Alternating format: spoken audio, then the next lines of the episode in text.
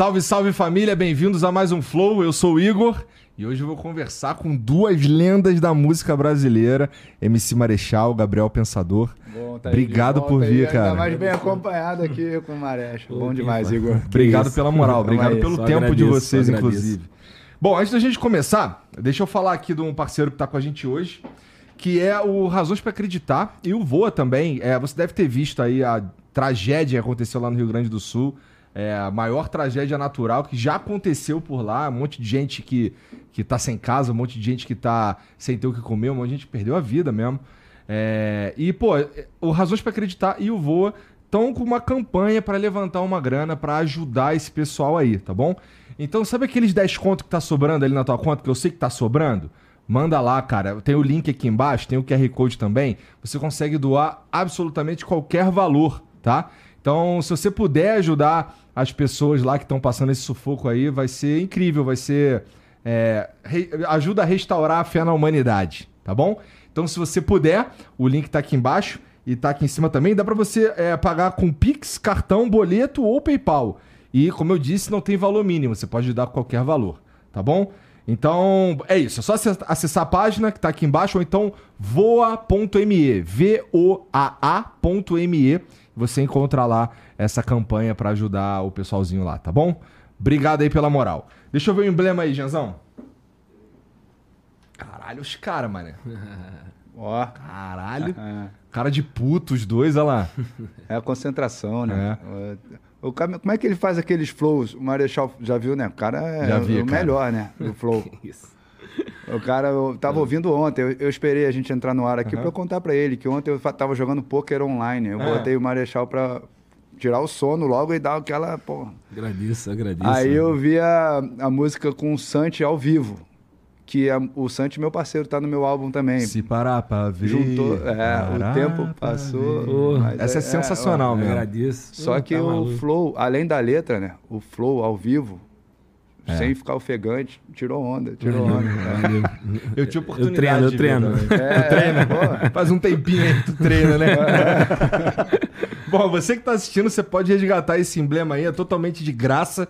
Tudo que você precisa fazer é entrar em nv99.com.br barra resgatar e usar o código RAPVIVO, tá bom? É, você tem 24, 24 horas para fazer isso, depois a gente para de emitir e só vai ter acesso quem resgatou nesse período. Se quiser mandar uma mensagem para a gente também, nv99.com.br barra flow. Ou então, se você estiver no YouTube, tem o link fixado aí nos comentários da live. É fácil, só você clicar e já era. Você pode mandar áudio, vídeo ou texto, fica à vontade. Tá bom? Cara, ô, ô Gabriel, porra, essa com o Black Alien tá pica. O Cachimbo da Paz 2 tá pica. Valeu. Mas a do Black Alien tá mais pica, eu achei, cara. Cara, eu, porra, tá difícil para mim porque eu gosto de todas. O processo são 12 faixas que saíram, um álbum novo há uma semana, né? Foi sexta, uma semana e pouco. É, e eu gravei com maior calma, como sempre, né? Ultimamente, mais ainda, não, não tenho gravadora, a gravadora é minha, não tenho um prazo, não tenho a necessidade de lançar um álbum. Eu quero fazer até eu ficar satisfeito. Já ouvi isso é, antes. É, só que aí a gente também já, já sabe que isso Mas tem um lado é ruim. Primeiro, né? É o primeiro independente? Não, o último álbum que eu lancei faz 11 anos, depois foi só single. Sim. Mas aquele já era meu, da, da gravadora, Legal. sem Legal. crise. Me também passou por esse problema. A música Solitário Surfista eu já tinha feito. Estava pronta três anos, dois anos antes do álbum. E eu, não, mas vou fazer o álbum. É, vamos fazer, vamos fazer. Só que eu vou fazendo a turnê, vou fazendo palestras, vou fazendo outras coisas. E o álbum é o momento que a gente fala, agora tá, tá, tá bom, quero lançar. E esse foi semelhante é, o processo, eu vinha fazendo muitos singles desde 2013 para cá. Chega, tô feliz matei o Presidente 2, uhum. Fé na Luta, Muito Orgulho Meu Pai, músicas muito importantes, outras menos conhecidas que eu gosto muito também. Muitos singles mesmo, deve ter uns 15, 10 a 15. E eu não parei de compor, nem de produzir, nem fazer clipe, mas álbum é diferente, né? Álbum é diferente. Por que, gente... que álbum é diferente? Tu quer contar uma história nele? É não é uma história, mas é por exemplo, se eu fosse lançar um single, escolher ali dentro dessas letras que eu estava fazendo nesse, nesse período agora, uhum. depois da minha última, que foi Patriota Comunista, eu guardei tudo para fazer o álbum. Se eu fosse escolher uma, eu ia ter que ver qual era o assunto que eu queria falar, mas eu já estava com tanta coisa para dizer que eu acho que eu não queria destacar uma só. Entendi. Mais ou menos isso. E também porque eu acho que o, nós, como ouvintes, nos adaptamos ao longo dos anos a, a, ao fim do, do, CD físico, do disco. Não é o fim total, né? Uhum. Mas ao fim da era do, do disco físico. E no começo foi muito daquela velocidade de ouvir os singles e ninguém dava tanta atenção para uma obra completa de um álbum digital. Naquele momento eu fiquei eu senti isso e preferi fazer singles por isso. Mas eu notei que nos últimos anos, bem recentes, as pessoas começaram a revalorizar o álbum. E isso me ajudou a, a, a, a, tomar essa decisão. Agora eu vou fazer o meu álbum, meu nono álbum, finalmente, fazer uhum. caprichar e tal. Mas é difícil para mim escolher quais faixas eu, eu, eu, eu prefiro. A construção dele. Eu até foi... descartei umas para chegar é nessas mesmo? 12, assim. São as que eu gosto mesmo. Então aí. Então já tem umas guardadas pro próximo, é tem para mexer ainda é, com calma nos detalhes que eu ainda acho que podem melhorar. Ainda tem umas duas ou três que dá para reaproveitar, assim. É sempre, sempre Mas, mas de quando tu, tu, decidiu fazer um álbum, a, assim, a construção dele levou quanto tempo, cara? Cara, vamos, eu posso contar, como, eu nem lembro qual, qual foi a data, mas esse Patriota Comunista, uma, uma letra ali pós-Covid, uhum. uma música ali que na saída da pandemia eu lancei, não sei exatamente quando. Então imagina que dali eu já estava escrevendo Cachimbo da Paz 2, eu já poderia fazer, ah, próximo single, Cachimbo da Paz 2. Não, mas eu fui guardando as ideias, fui elaborando, lapidando. É um bom exemplo essa faixa. O Cachimbo da Paz 2, eu fiz a letra, chamei o Lulu, fazendo a letra ainda, né? Mas chamei o Lulu e falei, cara, o que, que você acha? Ele poderia falar, pô, não, cara, não vamos mexer nisso, não. Mas pelo contrário, ele falou, bora, então vamos embora, vamos fazer. E fez um refrão à altura do Maresia, que não era fácil, assim, o cara trazer uma ideia que teve a mesma função de trazer uma suavidade, uma uhum. coisa gostosa. É verdade. E, e, ele foi super bem no refrão, já fiquei mais seguro e tava com a minha letra. Quando veio a hora que eu tô ressuscitando, tem que ressuscitar o personagem principal uhum. que mataram na prisão. Aí que veio assim, preciso de um, de um pajé, de um xamã. E aí lembrei do xamã rapper, que eu já queria fazer alguma coisa com ele. Quando fosse a, a oportunidade, a gente já tava... Já tinha feito coisa na pandemia, assim, um show no drive-in, uhum. umas coisas assim. E aí, pô, o xamã é o xamã. Aí, aí ele veio... Só que ainda teve um, um, processo de lapidação demorado. Uma faixa que eu estou te dando esse exemplo aí. Uhum. É, o, a letra ainda tinha lá o termo índio no começo, quando eu botei, porque eu citava da, da, da própria música é, índio, chegou, sei lá, tinha meio que um sample, assim. Uhum. O xamã já me deu o toque, ó, vamos tomar esse cuidado, porque eu estou envolvido mesmo nas, com a comunidade indígena com mais frequência, com, e, e, é a parada que a gente ouviu falar, que era para parar de usar certos termos, é séria mesmo. Isso lá atrás, né? Agora Os próprios indígenas falam que, isso. Que é para evitar o termo tribo o, e a palavra índio, porque pode ser entendida como uma redução da diversidade que existe, da, das etnias que existem, de tantas etnias e, e, tantos povos. E tribo é melhor usar aldeia, dependendo do, do contexto, é, porque leva para uma coisa muito ancestral e que pode ser vista como um lado com um lado pejorativo, uhum. porque ser ancestral eu acho foda, né? Mas tem, um, tem uma visão preconceituosa que pode pegar uma carona nesses termos aí. Então a gente mexeu ali um, um detalhezinho da letra. Quando eu fui regravar uma frase ou outra da letra, eu decidi que o meu flow estava muito tranquilinho contando aquela história e virou outra coisa. Aí eu fui com outra, outra pegada. O beat tinha dois caminhos. Um era boom bap com uma linha de baixo tocada e o outro uma, uma tentativa assim mais trap, mais misturada que ainda estava batendo na trave ali, a gente não estava tão satisfeito. E esse aqui era, era, gostoso, mas era mais a moda antiga. E a gente estava quase desistindo desse caminho para ficar com o mais antigo. Quando a Gabi, minha mulher, falou: Cara, vocês podem experimentar uma coisa mais moderna, vai ficar foda. Não vai nessa onda, não, pô. Tenta surpreender, insiste ali. Aí eu, é, mas esse aqui também tá bom. Ela, não, mas vai naquela, insiste, fala para fazer de novo, faz do zero. Aí, cara, botou a pilha importante e a gente achou esse beat com o Kevin, que é o produtor do álbum, né, entre outros que colaboraram. Então essa música é um bom exemplo de como fazer um álbum com mais tempo é, tem, tem as suas diferenças. Não que eu não seja caprichoso, detalhista uhum. no single, mas é diferente. E aí eu não soube te responder mesmo assim. Quanto tempo durou o álbum?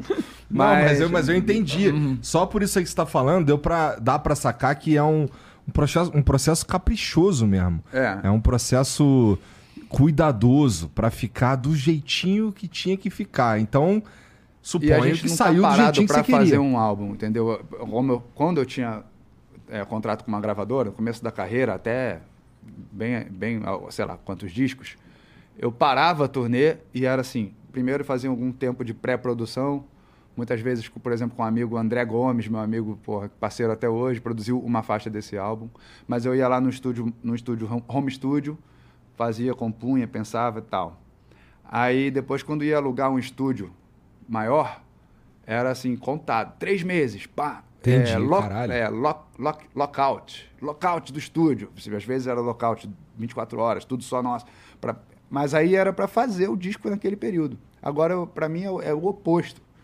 É, eu vou fazer os shows, eu, eu, não paro a turnê. A turnê que eu estava fazendo era 25 anos do álbum Quebra-Cabeça. A turnê foi ótima, a gente viajou bastante. Portugal toda hora, foram para outros países também, fomos para outros países. E aí estúdio, vamos marcar, quando é que vem? Ah, daqui a uma semana, volta quando? Pô, aí vai uma semana, faz um dia, na outra faz dois dias, na outra volta um dia, na outra o cara também lá não pode. Esse, esse disco foi assim, não sei se é o ideal, mas para mim foi bom. E, e, por isso demorou bastante. Demorou, inclusive, assim, eu estou falando do estúdio Malibu, mas tinha lá, com o Papatinho, outras ideias que a gente deixou e vamos, vamos ver, vamos ver aquelas ideias e tal. O André Gomes, como eu já citei, tinha outra. O DJ Kaique me mandou um beat de São Paulo, esse foi à distância mesmo. O Sam The Kid de Portugal mandou um beat à distância. E o Dre Beatmaker, já que eu já falei dos, dos produtores todos que colaboraram, o Dre foi essencial, que é o meu DJ. Agora eu estou com o Chris também, que é o Chris Rock, é DJ na nossa estrada, mas não é aquele que levou o tapa do, do Will Smith, é outro. Melhor, é outro cara. É, mas uh, o Dre estava tocando comigo na estrada e mostrando os beats. Muito, muito modernos, muito, muito bons, muito pesados também, assim, fortes. E dali nasceu esse álbum. Até que eu fui parar no Kevin, que já tinha produzido um single, Vamos Aí, comigo, é, mais recente, com Ponto de Equilíbrio e a Gabs. Já tinha feito outras coisas comigo e abraçou a ideia. Aí o Dre acabou entrando em quatro faixas, o Kevin abraçou a ideia como um todo. Mas foi, foi assim, assim, o, uma, uma galera boa colaborando também. Uhum. E cada um ajustando suas agendas. Não foi assim, para todo mundo, vamos, que nem os caras fazem hoje. Vamos fazer um camp, vamos fazer as letras, vamos fazer. Não, eu, pô, eu pego as letras que eu venho fazendo, outras que eu começo agora. Não, o disco estava quase pronto e surgiu uma última letra, que era o disco mixando. É, a música chamada Firme e Forte. Fui fazer um, um show em Praia Grande, São Paulo e meu filho mais novo, Davi, 18 anos, foi com os amigos de ônibus com a minha banda. Eu fiquei pô, todo feliz que ele foi até lá. E a gente reencontrou dois casais e mais um amigo, um pessoal de Ubatuba que foi para me reencontrar para ver meu show. Eu, eu, eu, adoro fazer show, me emociono em todos os shows, fico é, curto pra caralho. Mas nesse dia, quando tem amigos, quando tem meu filho, pô, fico mais ainda. Então eu estava especialmente feliz ali, empolgado. E, e aí era um evento de hip hop, entrada franca, exaltando assim, celebrando o hip hop. E aí tinha uma galera fazendo um passinho lá na pista, eu chamei pro palco, depois fiz outra parada de improviso e de repente um, um rapaz, um jovem, era tava de com um skate assim do lado, sentado no, no alto-falante, pertinho do palco. Eu tava meio que falando, fazendo improvisando, da galera que dançou, não sei o que, ele falou: "Vem cá, manda uma letra aí pro cadeirante, pros cadeirantes". Aí eu vi que ele era cadeirante. Aí eu fiquei assim, pô, o que, que eu vou falar aqui para ele? Deixa eu ver. Vou mandar um pedaço de uma letra para você. Aí tinha uma menina na cadeira de rodas também, eu perguntei o nome dele e dela. E falei do, da letra do Sem Parar, que é uma letra que fala de, de motivação, de, de perseverança e tal, que eu gosto. E mandei para eles um pedaço. Mas achei que mereciam algo melhor. Foi assim, meio, ah, vou mandar um pedaço de uma letra aqui. Eu fiquei com aquilo na cabeça. Fui dormir, mesma noite. Acordei duas horas depois. Falei, cara, o cara pediu uma letra, cara. É um assunto que é importante pra caramba e não é tão simples, né? Mas eu não, eu não fiz uma letra sobre, sobre isso, assim, vou fazer. Eu, eu comecei a escrever, comecei a escrever. Fui fazer um show no litoral paulista, um ginásio lotado, muita gente na pista. A entrada era franca, hip hop era o tema. Tinha break, grafite, batalha zero problema. Tinha jovem, velho criança, todo mundo na paz. Ah, não sei o que, foi chegando mais gente, chegava cada vez mais. Quem chegava dançava, quem não, quem não dançava, cansava, é, quem cansava sentava na arquibancada lá atrás. Aí eu vou contando. O meu filho os amigos também marcaram presença. Bem ali na minha frente a energia era imensa. Eu chamei a galera que está fazendo um, um, passinho na pista. Aí, por favor, segurança, abre a roda e libera essa galera. É, abre a grade, libera essa galera da dança. Aí fui contando tudo o que aconteceu. Uhum. Aí eu falo, tinha um jovem tranquilão, cabeludo, com visual de skatista em cima do alto-falante e de repente não sei o que lá que ele me pediu uma letra pro cadeirante. Aí eu saio desse assunto e volto e volto aí depois eu começo a viajar no que ele no que ele falou da perseverança do Aí eu falo do Mike do skate lá da Rocinha, que eu lembrei dele. Aí eu fiz uma letra maneira. Eu, eu viajei, falei sobre a vida, viajei pra caralho. Falei do Stephen Hawking. Maneiro, caralho. No final da letra, aí eu tava lá, pô. Mas assim, essa foi a última que eu escrevi fechando a tampa do disco, assim. E aí a gente se empolgou, fez um beat maneiro, o Kevin. Essa mais estilo old school, rasteiro, rasteiro, uhum. que a gente chamava de rasteiro, contando a historinha.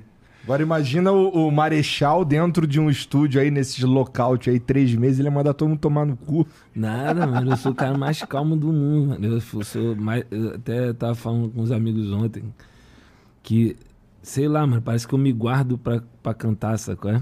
Fico sempre assim, tranquilão, mas quando eu canto é, é mais nervoso mesmo. É, aquele show que eu fui, que tu tava lá. É, cara, esse maluco, é ele que põe a música que ele vai cantar, cara. Que porra é essa? Isso é uma escolha tua, cara? É uma escolha minha devido à realidade, sacou, irmão? Tipo, eu, com, com, todo respeito, eu acho que eu posso falar isso, eu sempre fui DJ também, sacou? Comecei com isso lá nas festas zoeiras. Chegou aí lá na zoeira, Gabi? Não lembro. Não, era, na Lapa? Era na Lapa, ali em frente ao posto, ali na, na Riachuelo 19. Não era da Six, não, né? Não, não. Eu era... fiz um evento lá na Six com batalha, depois eu falo aqui, é, conta aí. Vamos lá. Aí, nessa época, na verdade, não tinha espaço muito para ser MC. Então, aí eu conheci a Elza, que, pô, fazia festa já, salve Elzinha, um só. Beijo. Essa é... Clássica, né? Clássica, pô. pô relíquia mesmo. Não só de rap, né? É mesmo, de música tudo, né? De, de Raimundo, Raimundo, Planet Ramp, sempre foi... Elza clássica. Ela, aí ela tava né, fazendo essa festa na época e eu falei, cara, não tem como entrar aqui na festa. Mas ela falou, cara, na real, assim, eu posso até contar a história, eu acho que tentar resumir, porque a história é meio longa. Mas eu tava. Eu sempre, todo dia eu ia na Saraiva ali, que era uma loja de disco que tinha na 7 de setembro ali. Porque eu não tinha como ouvir os discos, não tinha aparelho, não tinha nada. Eu só tinha como ouvir lá, sabe? É? E eu ia pra lá e ficava ouvindo o disco o dia inteiro. E aí a Elza chegou. Os caras ficavam putos contigo, não? Eu já me conhecia. ah, amizade. Porque eu ficava na moral, assim, tá ligado? Lá tinha, assim, era um lugar bem sofisticado na época, assim, tinha até um lugar, assim, especial pro jazz, assim, pá, uma sala climatizada, pá, você chegava... aí eu gostava de jazz e gostava de, de hip hop, mas o hip hop eu ouvia mais. E aí você podia pegar três discos por dia e sentava ali, tinha tipo uma mesa, assim, um balcão, assim, exatamente com fone, assim, você entregava pro, pro atendente ali, o atendente botava ali para você ouvir, você podia abrir o, car o, o, o folheto, encarte, exatamente. É, e eu ficava ali lendo encarte o dia inteiro, mano. Eu não sei, cara, eu acho que dos 15 aos 18 eu não bebi água, não comi, tá ligado? Só fazia essa parada. Eu não quero te cortar, mas isso que eu falo que hoje em dia a galera tem as ferramentas, cara, e tem que usar, porque pra gente conseguir as letras do Public Enemy, do, do qualquer letra, era uma luta, cara, para conseguir os discos, para conseguir as músicas instrumental, então pô, não tinha. Agora tem que usar para pegar informação, para fazer letra boa, para pegar para pesquisar mesmo, porque dá, dá inveja, né? A gente tinha que ralar para conseguir ele, por mais ainda não tinha um aparelho em casa, tinha que ouvir na loja.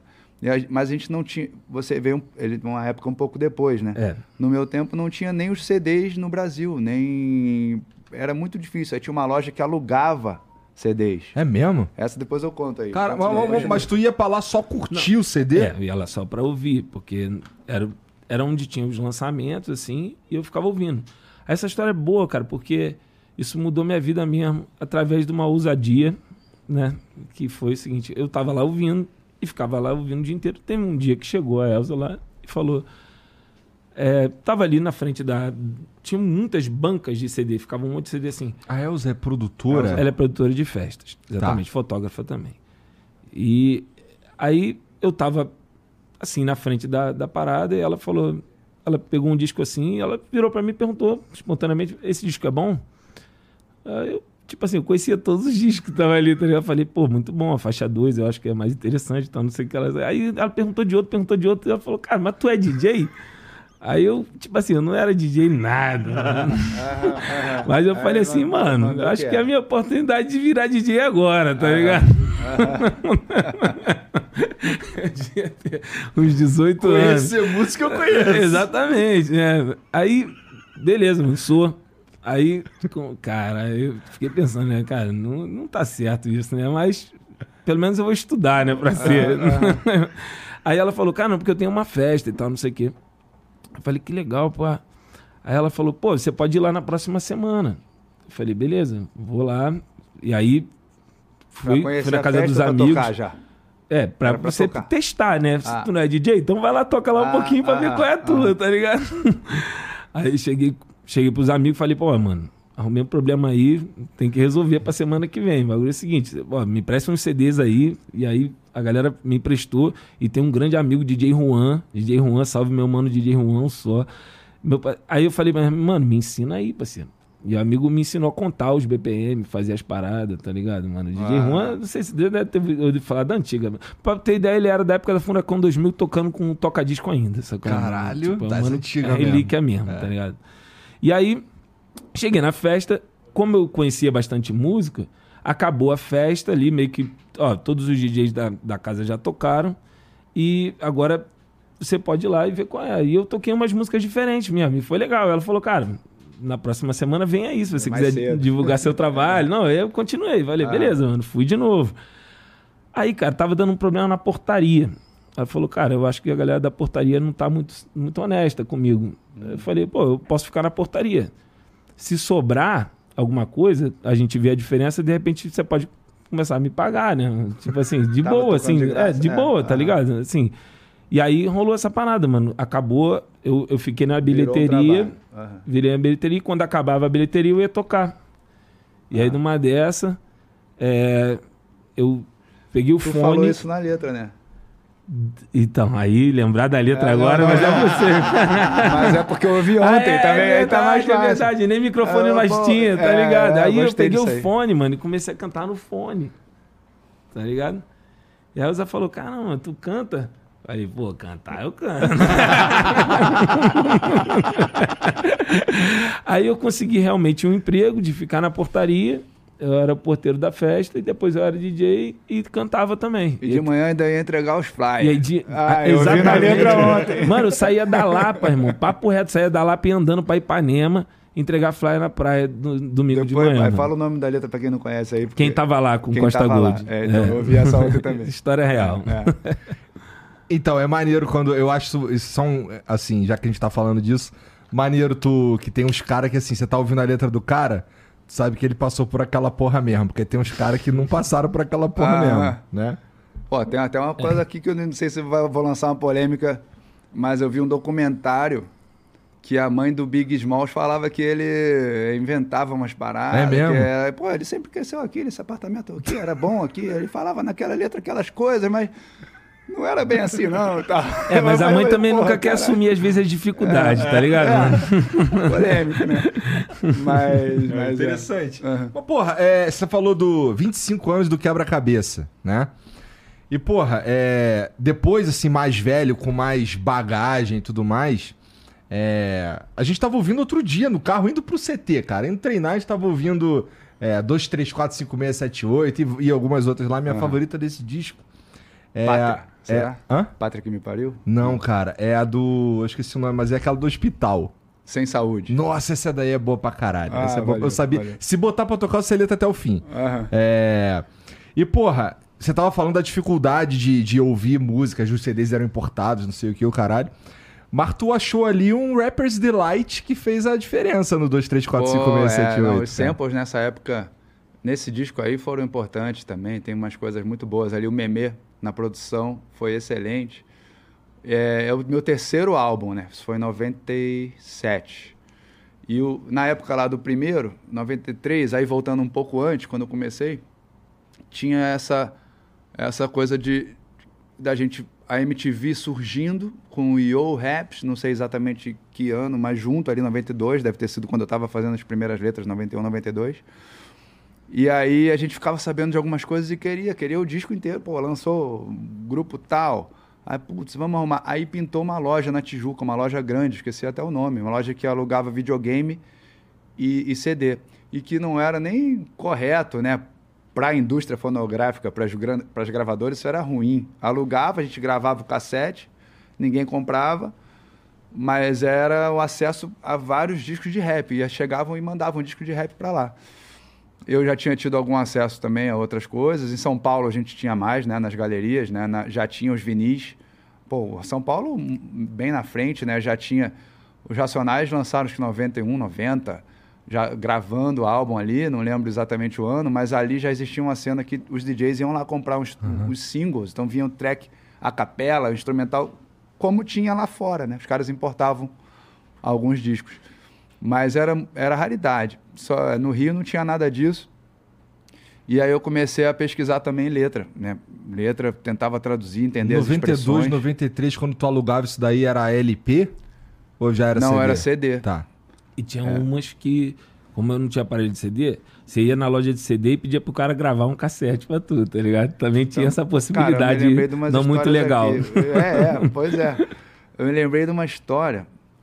Caramba, de a minha mãe foi morar em Nova York. Foi uma, até uma decisão importante minha de eu ficar aqui para tentar gravar o álbum de rap e seguir na faculdade que eu estava cursando pré-vestibular.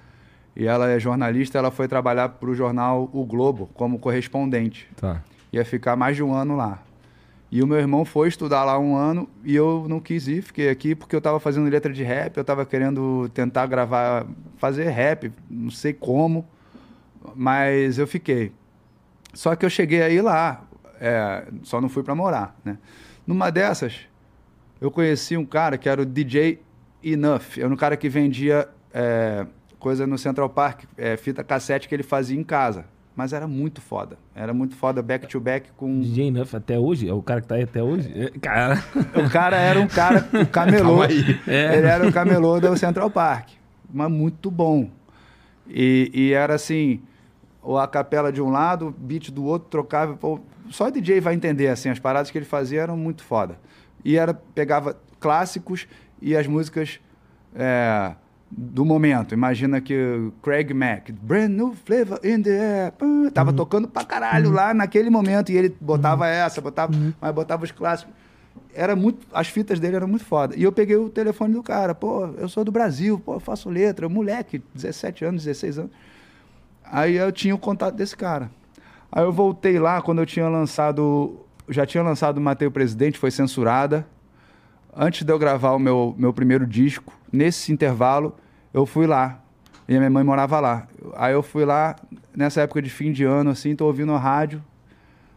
Aí tá o Kiss FM, uhum. a rádio famosona lá que toca rap. DJ, DJ Enough. Falei, caralho, o cara foi, virou DJ da rádio. Que é de uns anos antes que eu conhecia ele. Aí ele, pô, Kiss FM, é, hip hop aqui na Kiss FM, estamos esperando o KRS One, daqui a pouco tá chegando aí. Que é o cara, um dos mais inteligentes letristas do Bug Down Productions. É, KRS One, né? Quem quiser pesquisar aí, pô, Chris Pesquisem mesmo, pesquisem mesmo, isso aí é um dos Aí eu falei, pilares. caralho, que, aí eu não sei como que eu arrumei o endereço da rádio, fui lá bater na porta. E eu não sei, não lembro se eu liguei para ele primeiro, se ele me atendeu e falou que podia ir, mas deve ter sido isso, eu não lembro. Sei que eu cheguei lá, toquei o interfone, falei com o Gabriel, ele falou, sobe aí. Eu era moleque, cara, fui sozinho. Aí fiquei na parede, chegou o QRS, começou a fazer freestyle, trocar ideia, freestyle, e, e o, e o Enough botando os beats na hora, e ele, oh, freestyle, bom pra caralho, tudo maneiro. Aí ele chegou depois de um tempo e falou, Hey, hey, KRS, do you know é, no Brasil também tem rap, no Brasil, a América Latina tem, tem rap, o rap chegou lá. Eu tenho um cara aqui, um garoto ali, é mesmo, é, come over here. Aí eu fui no microfone, cara, eu tenho essa fita, pô. Tá, só ela arrebentou, eu preciso botar um durex claro, pra, pra ouvir de novo. Aí ele, ué, fala aí. Aí eu falei, é, tio, rap from Brasil. Eu tentei rimar em inglês, não consegui, gaguejei. Vai em português, o rap, um, dois, três. Foi uma coisa muito curtinha assim e dei um, um shout-out do Gabriel Pensador, The Thinker.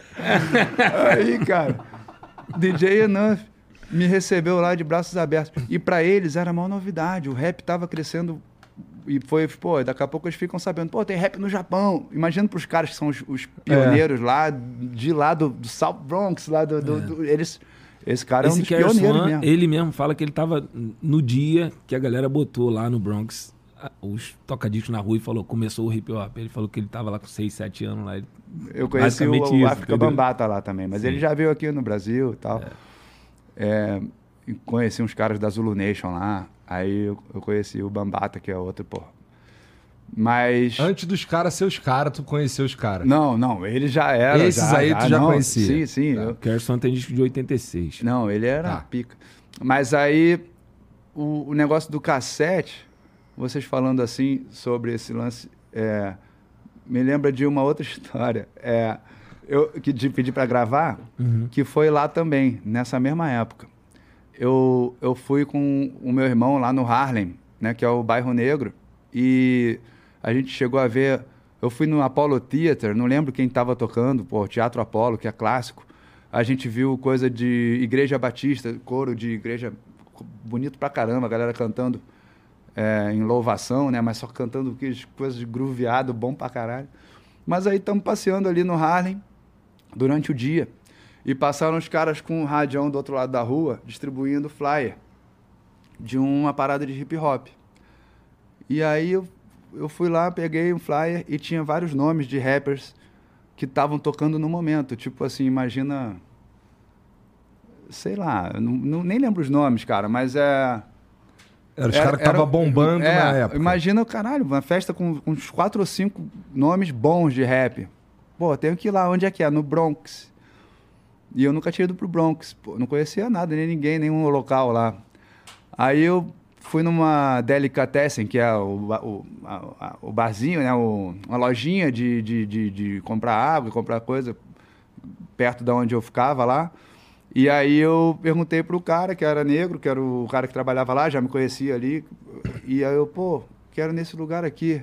I no, no, you don't wanna go there. Eu, vai com quem? Alone. Não, não, você não, não, não vai querer ir lá. Isso aí é muito perigoso. Eu moro lá e tal. Não vai não, não vai não. Mas eu falei, não, cara, eu vou sim, eu vou, vou. Acho que meu irmão talvez vá também. Meu irmão é mais novo que eu ainda. E ele tinha ficado de ir. Ele estava estudando lá nos Estados Unidos, lá numa outra cidade, mas ele estava em Nova York nesse fim de semana, ou nas férias, né? E aí o meu irmão acabou arrumando um pagode, que ele, ele toca samba, toca de tudo, canta comigo na minha banda, o Thiago Mocotó. Mas ele preferiu ir pro pagode. Falou, porra, Gabriel, desculpa, não vou lá não. Arrumei, Arrumei um uma feijoada é. brasileira. Tô com saudade. Aí eu falei pro cara que eu ia sozinho. Fui lá, aí ele falou, olha, vai pegar o trem e tal, fazer a baldeação, pegar o outro trem e vai, é pertinho lá e tu vai achar. Só que ah, não, tinha, não tinha GPS não, né, nessa época. aí eu fui pro metrô, cara, mas já tava meio tarde, o trem não, não passava. Não vinha. E eu falei, cara, tá tardão Aí chegou um molequinho, pirralhinho, ah, marrentinho assim, que era o local lá e tal, me explicou que não, esse trem não passa essa hora, não. É, agora é outro, outro, é porque esse trem não vem essa hora, é outro. Aí explicou um outro jeito. E eu cheguei tardão lá na parada. Cheguei no lugar desertão, parecia que era bem perigoso mesmo, assim, deu para ver o, o tipo da quebrada ali, né? Mas cheguei na boa, achei a rua, não sei como, não lembro, mas é, o, o, o clubezinho era pequenininho. Falei, porra, beleza, isso é aqui mesmo? E eu era o único latino, era só local e só negro. Naquela época era bem dividido, assim. E não tinha nenhum latino. Eu, é, para quem não sabe, a gente chega lá ninguém acha que a gente é branco, né? A gente é latino. Aqui no Brasil que as pessoas é. viajam com uma outra, tem uma outra ideia. Mas lá eu os seguranças me deram até uma, meio que uma zoada, me revistaram assim e tal, brincaram. Mas ninguém me tratou mal. Aí eu cheguei com um cassete virgem, porque eu já levei pensando em gravar o show. Que... Cheguei lá, cara, era um clubezinho desse tamanho, desse estúdio aqui, um pouco... Né, era maior. O estúdio aqui é grande, hein, galera? Bonitão aqui. Mas é, era um clube pequeno e não ia ter show nenhum. O flyer tinha os nomes dos caras que eles tocavam, uma parada bizarra, não é? não ia ter show nenhum, mas eu fiquei feliz de ter ido, porque eu vi uma festa de hip hop muito roots, que sabe essa dança que a Anitta é, lançou aí, dançando no chão, com a bunda para cima uhum, e tal? Uhum. Isso aí eu nunca tinha visto em lugar nenhum. Lá já, já era normal. Tocar, de repente virava o som pro, pro um lance mais jamaicano, assim. Uhum. E aí a mulherada se jogava no chão e pá, pá, pá, e os caras sarrando. Eu nunca tinha visto. Falei, cara, que festa é essa? E o hip hop bom, bem tocado e tal. Fiquei lá curtindo a festa, pedi para gravar meu cassete. Mas, mas deixaram tu gravar? Antes eu deixei assim o cassete aqui. Aí eu fiquei quieto. Aí chegou um cara e pegou assim, um cassetezinho bonitinho. Botou no bolso, falei, ó, essa fita aí é minha, não. Tá. aí teve esse detalhe que eu lembro. Eu falei, pô, DJ, grava pra mim, vou levar pro Brasil e tal. Eu gravei, mas tem que achar essas fitas, cara. Tem que, tem que arrumar um. Tu guarda, tu tem. Tenho fita lá, mas tenho fita de vídeo, um monte de coisa que eu não tenho mais aparelho pra, pra tocar. Entendi. Mas Agora eu, eu tô afim de, de fazer reeditando, estão fazendo os aparelhos de Quando novo. eu for visitar lá, tem toca-fita lá? Tem toca-fita. Eu tô pra ir lá visitar o estúdio, a gente vai ouvir essas paradas. Não, então, da última vez que ele veio aqui, ele falou que escuta LP até hoje, pô. É, escuta é, mesmo. Mas é bom, né? E, e tem todos... É, depende da textura também.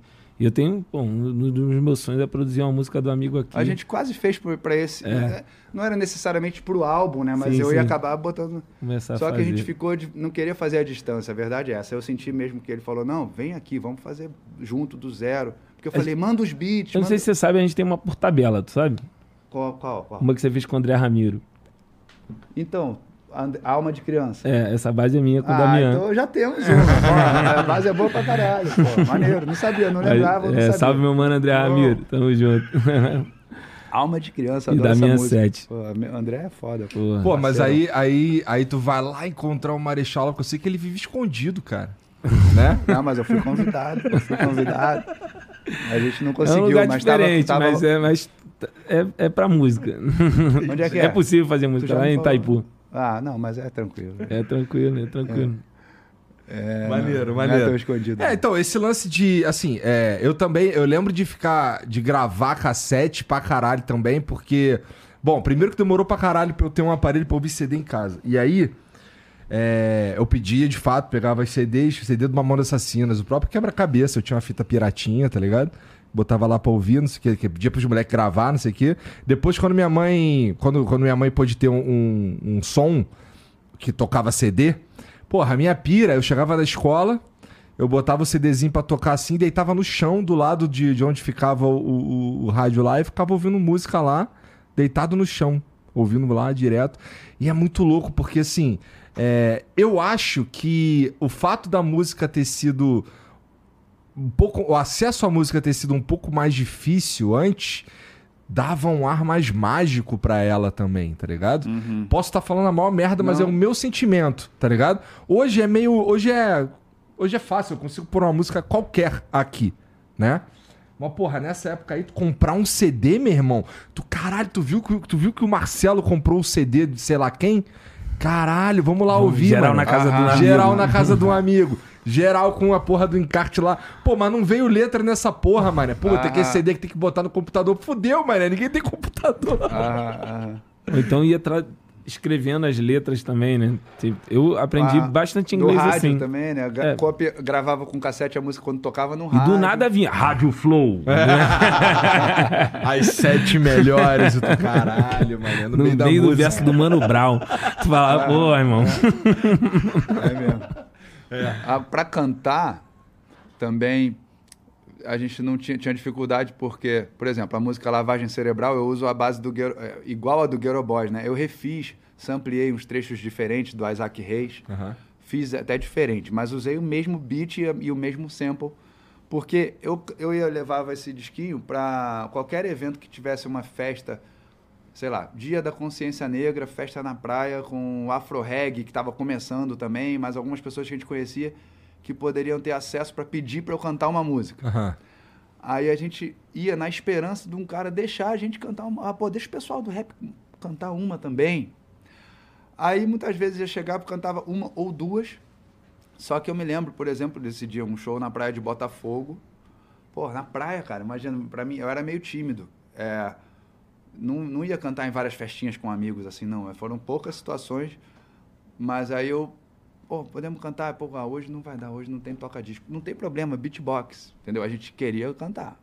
E aí mostrava a letra e aí cantava. E, pô, de repente, Loura Burra, letra super polêmica, engraçada, crítica. A gente pode até falar dela com calma hoje aqui, porque as pessoas tá, falam assim, pô, o Gabriel já reviu essa coisa da letra e tal, porque ela tinha frases mais machistas, agressivas de propósito na época, porque era para com uma boa intenção, era para a garota não querer se colocar naquele papel de mulher objeto. Hoje eu não faria aquela letra de outra maneira e há muito tempo eu já parei de cantar porque eu achava ela muito agressiva, mas era intencional, era para chocar.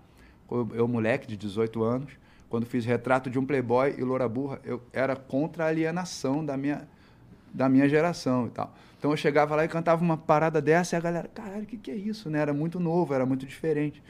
Mas aí a gente tinha essa, essa vontade de arrumar os instrumentais, de arrumar. Pô, aí eu conheci o Tito, que me indicaram, porque no, no cinema eu fui ver Boys in the Hood com talvez o meu irmão, não sei, com um amigo, mas aí tinha um outro grupo de, de duas ou três pessoas, e o Def Yuri era um deles, que era um dos primeiros rappers do Rio. É, um abraço pro Yuri, voltamos a falar esses Rio dias. Radical aí, Raps. É, mandou mensagem aqui por, esse, por acaso esses dias. E e a gente. E aí. Tu já era o pensador nessa época? Eu tinha inventado esse nome, mas não tinha nada. Nem o Matei o Presidente, nada. Era só umas primeiras letras. Eu, bonezinho do NWA ou camisa do Public Enemy. Cada um com seu. alguma coisa que identificou o cinema vazio. Boys in the Hood é um filme em que o Ice Cube atuava como ator e tratava do, do gueto, tinha rap e tal. E nem bombou aqui o filme, né? Mas, Mas aí. O aí... filme do Cuba Gooding Jr., talvez. Ah, é, isso, deve ser isso aí mesmo. Mas aí, não sei o ano, mas eu sei que aí eu tinha dois ou três caras ali com camisa de rap também. Pô, vocês gostam de rap? Qual é a parada? Tal. Aí lembrei, eu tava com o Vinícius, um amigo meu, que uh, gostava de rap também e de rock.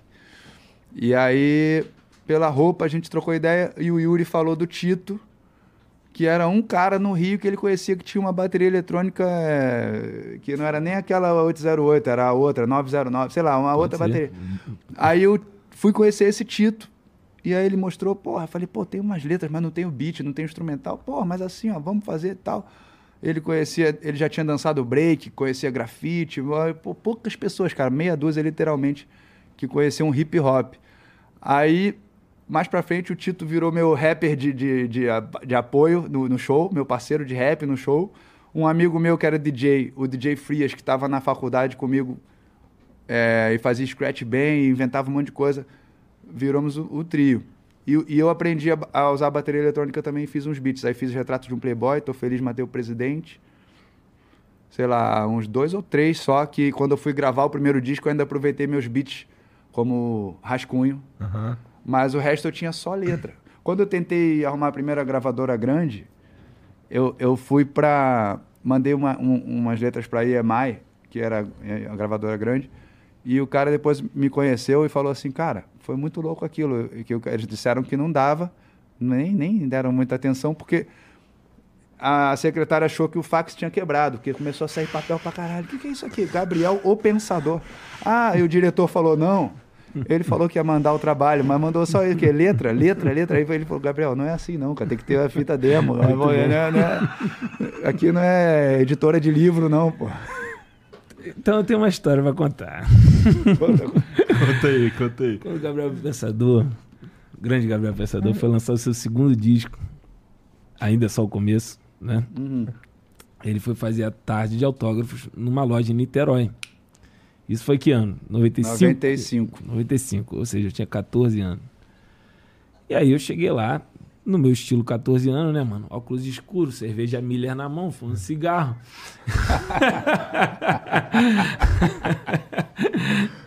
Esperei todo mundo passar. Aí ele. Eu não tinha um aparelho de CD ainda, mas era a venda do CD, né, meu pai? Aí ele virou e falou assim: Pô, tu quer um autógrafo? Eu falei: Pô, não, irmão, eu quero um DJ. Caralho, ousado demais. Né? É, conta, conta aí. Aí você falou assim: tu quer um DJ, mano? Tipo assim, qual é desse maluco, tá ligado, mano? Aí eu falei assim, é, mano. Aí, mas tu escreve? Ele falou, escrevo. E você ficou lá, mano, ouvindo minhas letras. Tipo assim, no mínimo uns 20 minutos. E ali tá muito ruim, pelo amor de Deus, cara. Ai, Quando eu tinha cantado, você foi bem paciente. Muito obrigado. Eu queria muito lembrar, cara. Porra. Você foi Mas bem paciente. Mas eu posso te dizer o seguinte: eu ficava muito feliz e fico até hoje, né? Com algumas coisas assim. Mas hoje já. Mas como eu era sempre. Só para ressaltar aqui, eu sempre falava que eu não era o primeiro, que tinha Taíde, Racionais, MC uhum. Jack vários outros, né, que já estavam nessa estrada e tal, que eu estava trazendo. Aí eu conheci o MV Bill, que fazia, os outros. Aí eu tentava trazer nos programas de TV, quando dava, falar do nome dos outros grupos que existiam. Não botava assim que eu era o inventor de nada. Nem... É mas, justo, mas eu né? É era é um, um grande divulgador do rap, eu sabia, né? E um dos primeiros também. E aí, nesse disco eu falo um pouco disso. Não sei se você já ouviu o disco novo, o já, álbum. Já, já, já, já. Mas assim, não como é, o cara na frente de, de, de, outros. Mas o que, eu, o que eu quero dizer é o seguinte: quando eu via uma situação dessa, ou algum, alguém que falava que começou a fazer rap por causa do meu som, que tem muitos, e que às vezes ainda vem uma história ah, retardatária até hoje, uhum. assim eu ficava feliz pra caralho. Só que eu queria lembrar do momento exatamente de eu ouvir a letra. Mas com certeza eu ia ficar ouvindo a letra do cara. Falei, moleque quer fazer mesmo. rap, moleque quer ser rapper, entendeu? Eu me, lembrei de, uma, mesmo, me lembrei de uma história séria aqui. Mas o DJ ele não te arrumou, né? Não, não mas aí, mas cara, era difícil, era difícil. Mas pra arrumar pra mim já tava difícil. Foi louco porque tinha outra pessoa lá no dia que eu conheci e que virou um contato que depois virou um parceiro que era DJ. Na verdade não era DJ, mas eu, ele queria escrever. Eu falei, irmão, tu pode escrever, eu posso te ensinar a escrever, mas acho que a gente precisa mais de um DJ no momento, tá ligado? Uhum. E aí ele virou DJ e já foi, é o grande DJ Castro, que já foi DJ do Black Alien hoje em dia, que era do Quinto Andar. Então, Maneiro. tipo assim, Porra, ele lá, se, se, encontra aí e rendeu. Lá em Portugal fui fazer um, um, festival ano passado, acho, com o Carlão do The Weasel, que é o Carlão Pac-Man, o rapper, que foi participar do meu show e tal. Aí tinha os outros caras do rap também tocaram com outra, outro grupo de rap. Agora não vou saber os nomes dos caras. É forte Mas lá aí... como é no Brasil? Ah, é misturado também, mesma coisa que aqui, tem, tem várias vertentes, é forte, mas não. Ah, o Brasil é muito maior, né, cara? Tem muito mais gente, né? É muito mais público, é diferente. As coisas aqui, é, se virar um é, pouquinho, virou mais do que virar é, lá, né? Então lá eles também consomem hoje coisas que vêm daqui. Mas quando eu cheguei, cara, o meu álbum chegou lá de uma maneira totalmente improvisada. A minha gravadora, que era a Sony, nem lembrou de mandar para Portugal meu álbum tocando pra caralho aqui, uma febre, uma novidade, mas ninguém mandou para lá. Um radialista que depois eu conheci. Qual álbum que a gente tá falando? Do primeiro, primeiro, tá, começo tá, da, de tá. tudo ali. Aí o cara comprou no aeroporto, me contou que comprou no Galeão, indo embora uns CDs assim pelo nome, sem saber o que era. Gabriel o Pensador. O que, que será isso? Trocou, levou. E ele escolheu a música O Resto do Mundo, que era a música mais triste, mais longa, que falava do morador de rua, que queria morar numa favela. E ele botou aquilo no programa dele. E aquilo ali chamou uma atenção lá e começou a tocar pra caralho. Aí eu acabei sendo chamado pra, pra fazer show lá. Igual você estava falando do período que você estava com o tornozelo, com o calcanhar. Uhum. Eu, tava, eu fui para lá fazer show na cadeira de rodas, primeira vez por causa do tornozelo também. É, essa história tem a ver. Mas eu fui. Se machucou surfando? Se machucou Não, com... futebol. Fui, fui... Tu joga futebol, Pô, Gabriel? Futebol eu já, já contei no Flow. eu, eu fiz um gol e o Messi não fez. Essa tá lá, pode pesquisar. Na pelada eu joguei com o Messi.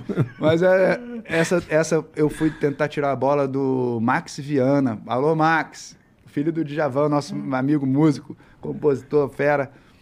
Eu que fui errado, fui botar o pé na frente, ele chutou a bola com, com, o pé com, e tudo. Com o pé, e eu, nas vésperas de ir para Portugal, tentei adiar. Primeira vez que me chamaram para fazer um show fora do Brasil. Aí quando eu cheguei lá, os caras me contaram que aquela música e aquele meu disco, que foi logo o disco também, né, foi visto lá e tudo, abriu as portas para o rap em português, porque eles tinham desistido de fazer rap em português. Eles iam fazer passar a fazer só em inglês, porque tipo portas fechadas, rap em português ninguém e aí abriu portas mesmo, assim, foi importante no, é, na, nos países da África também foi assim consequência, né? Uhum. Então a galera respeita e reconhece muito isso e tal. Aí nesse dia que eu fui fazer um show com o Carlão, os caras se juntaram, Gabriel, cara, tem que te contar uma coisa e tal. É como ele falou que encontrou um cara pô, na minha sessão de autógrafos, Sim. era tudo muito no começo, porque aí encontra um cara que gosta também, não sei o quê. Eles me falaram que lá a primeira vez que fui tocar no norte lá, foi nessa minha primeira ida também, é, ou o show era em Gaia ou era no Porto, que é do outro lado do Rio, né? Gaia e Porto. Mas que eles tinham dois grupos de rap que era quase gangue, que não, não se encontravam, que era, eles entraram nessa na época, que era hum. rival. E primeira vez que ele encontrou o Porto e Gaia foi para ver o teu show lá, não sei o que lá, e foi muito bom, porque a gente se uniu e não sei o que e tal. Caralho, então, pô, eu me senti o Bob Marley que uniu do, é, na guerra, não sei o que, o cara me contando assim. Não, mas ele falou, eu achei, achei legal também isso, porque a gente você também chegou. Isso é uma lá... heresia que você acabou de falar, cara. Porque tu nem fuma ganja, pô. Não, vamos corrigir isso aí, pô. Aperta aí então, pô. Vocês botaram um negócio meio exagerado. Eu vou pedir pra ir no banheiro rapidinho. É, já... ah, vem falar da. Falou em ganja, cara da... massa. Não, não, na hora. Né? Não. não. Isso é interessante, isso daí é engraçado, porque assim, você já me falou que você, assim, você, você não fuma. Não quer dizer que Pois se é. numa ocasião X com os amigos e tal, você não vai fumar. Pois é. Então, aí saiu aquele... E foi interessante aquele, que Tem várias histórias engraçadas, né? Lá em, eu, vi um, eu vi uma parada é, que aconteceu contigo tem uns anos aí, que eu tava até relendo aqui por moleque hoje, que tu... Uma pessoa lá em Curitiba te xingando de maconheiro. Eu, pô, caralho, maluco. Ah, é, pois é. não Errou, né? Não devia, ser, não devia ser um xingamento, né? Esses dias eu tenho dado umas entrevistas sobre o álbum novo. É, e um dos temas importantes, que é o Cachimbo da Paz 2, fala uhum. não só da questão indígena, da nossa hipocrisia, uma música que fala de vários temas dentro de uma história, mas o tema do tráfico de droga e da, e da, da quebra desse tabu, que é, é, é inacreditável que ainda hoje alguém ache que isso é um xingamento, né? Pô, na época da minha avó, quando eu era criança, ela achava assim, pô, tem maconheira, tem cheiro. Tem maconheiro é, aqui na é. frente. Como se fosse maconheiro uma coisa do diabo, assim, uma parada que hoje em dia é uma substância que as pessoas sabem que o, os juízes usam, o professor pode usar, o médico, o, e, e, que é claro, é, só que é proibida ainda é, em muitos países que são atrasados, né?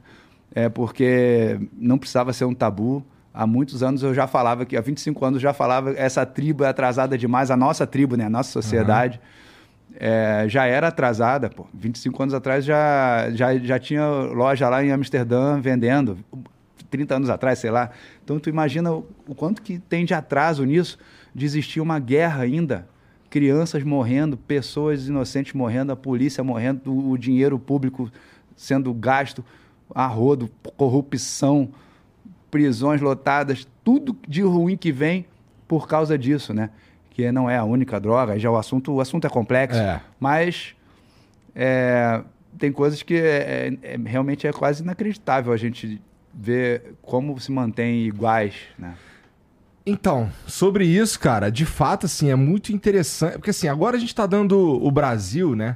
Tá finalmente dando um passo em, em direção a, a, a cannabis de medicinal, começo, é. né? Estamos finalmente dando esse passo aí. E tem também aí uma, uma certa tendência de flexibilizar é, a maconha. Mas, por outro lado, eu vi que tem uma. Eu vi uma pesquisa que tem muita gente a favor do, do, do uso medicinal, mas, tem, mas não tem tanta gente assim a favor do uso recreativo, tá ligado? Então, assim, é, é, assim, não, é um mas pro... é aquilo a que é uma visão, uma visão. Tem uma visão antiquada. Antiquada. Porque tem medo. Tem medo. Tem gente que não entende, tem medo, acha que é a porta de entrada para drogas pesadas. Assim como o álcool também pode ser. Quando não é bem assim, entendeu? Qualquer. Uhum. É, isso não é bem assim. Mas é um velho mito que existe também. É, enfim, é um assunto que precisa é. ser, ser, precisa de muita informação para as pessoas, eu acho. É também, porque né? quando o cara quando chega, por exemplo, quando minha mãe ouve falar de maconha, é, o que que ela vê? Ela vê um painel escrito lá o número do ADP, o, o, o bagulho do, do, sei lá, do estado X, um monte de tablete, um monte de arma, um monte de, de tá munição. Tá associado com Aí fudeu, né, cara? Uhum. Aí fudeu. E na verdade é, é uma plantinha, cara. Por a verdade que, é que é uma plantinha. A, na música, na primeira lá, era realmente o, o, o, indígena simbolizando um cara totalmente inofensivo, da paz, que não quer trazer mal para ninguém, pelo contrário, que é uma parada que alivia o estresse, que alivia. Nessa letra nova a gente fala, né? Na sociedade, nessa sociedade a ansiedade faz estrago. O remédio é natural, demorou ser liberado, mas não estou falando só do remédio, e da própria erva para uhum. fumar. É, enfim, é incrível Aliás, deixa eu só falar uma outra parada. Quando você falou do, do apoio do, do, das, das pessoas que perderam tudo lá no uhum. sul, que perderam casas, que é, pô, terra do meu pai, tenho vários amigos, muitos amigos lá, e fiquei chocado com isso. Também aqui aconteceu de novo. Agora, depois teve a chuva de granizo feia demais, né? Depois daquela primeira. Enfim. É, é. Eu lembrei só de dar um toque, cara, que lá no meu Instagram eu devo vou ter que colocar de novo porque estava nos stories, não está mais. Mas nos próximos dias aí eu vou recolocar o, a campanha de apoio que está rolando para o cacique tucano para poder fazer uma cirurgia de retirada do globo ocular. Ele é o cacique que participa do clipe do Cachimbo da Paz 2, que já não enxerga, já tem problemas de diabetes, de problemas cardíacos e tal. Então, quando eu soube, eu não costumo colocar esse tipo de campanha no meu Insta, não, mas a dele eu fiz questão de, de dar, um, dar um toque lá. Como não está mais hoje, vou pedir para a equipe já colocar hoje mesmo. Tá. Quem quiser apoiar também Cacique Tucano, ele é presidente do, do Conselho dos Direitos Indígenas no estado do Rio. É um cara muito gentil, um senhor que esteve lá com a gente na floresta com, com o Lulu e o Xamã para fazer a nossa gravação. Foi, contou histórias, foi super Porra, trocar foda. ideia com esses caras E de repente a gente sabe que ele está precisando cara. dessa ajuda aí. Né? Esses caras devem ter. Esses caras têm uma, têm uma vivência que, assim, ela é, para mim, pelo menos, assim, um tanto alienígena. E, porra, deve ser muito sensacional trocar ideia com esses caras aí. E o que dá pena é que a gente perdeu é, muita coisa, e não só de origem indígena, mas do nosso folclore, de, de outras fontes também, né? O brasileiro não, não, não cultiva, não mantém os ensinamentos do passado, né? A gente até de, até de receita medicinal, seja lá o que for, cara, de, de, de crenças, de coisas culturalmente interessantes que a gente deixa morrer, que a gente perde mesmo. E esses aí são os mais velhos, os que estão aí ainda para contar, né? Realmente são pessoas é, ímpares aí. Ancestral, é, é legal ancestral que você falou, é, né? É. Pois é, deve ser maneiro mesmo trocar ideia com esses caras. Fico pensando é, o tipo de vivência que esses caras têm, assim, que com certeza é completamente diferente da minha.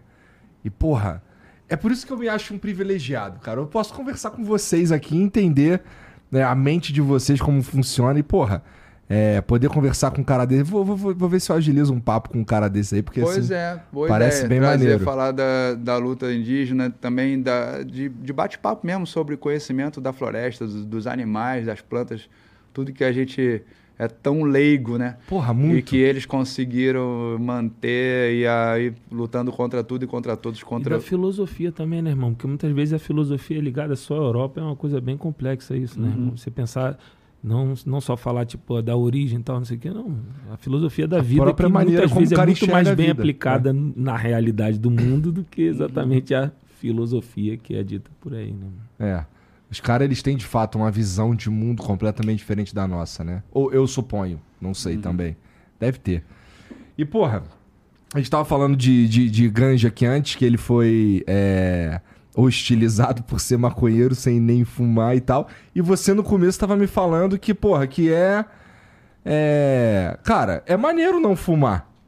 Sim, eu, eu, eu, acredito nisso, assim, porque eu acho que nada deve ser uma regra, né, irmão? Tipo assim, a, quando eu vejo as pessoas assim, ah, você tem que ter a roupa tal para cantar, você tem que fumar para cantar, você tem que, sei lá, você tem que ser hostil para cantar, você tem que... Cara, nada disso. Você, você, quer cantar, mano? E eu canto descalço. Aquele show que você falou, todos os shows eu canto descalço. Porque eu já vi muitas pessoas falar assim, pô, mas eu não tenho nenhum tênis para cantar. Aham, Tá ligado, mano? Saquei. E é uma, é uma parada, tipo assim, eu não quero que todo mundo cante descalço, porque, pô, não é isso. Ah, é só é pra só, mostrar irmão, que dá pra cantar descalço. Ó, tem um mano lá que canta também, ele canta descalço, mano. De boa. Tem um mano lá que não fuma, tá ligado? Tem um mano lá que vive isolado na caverna. tá ligado? Tipo, e, e, o cara vive disso. E porque também tem as pessoas, às vezes as pessoas ligam preocupadas, falam, mas você tá bem, cara? Tudo bem contigo? É mesmo? é, rola essa parada assim. É que porque... no, no, no meio do rap aí, assim, eu posso estar falando uma grande besteira, mas assim do que eu conheço, dos caras, não sei o que, tu é meio diferente mesmo, Marechal. É, irmão, é, os, os amigos me chamam de mestre dos magos, tá ligado? que eu apareço às vezes pra confundir as coisas.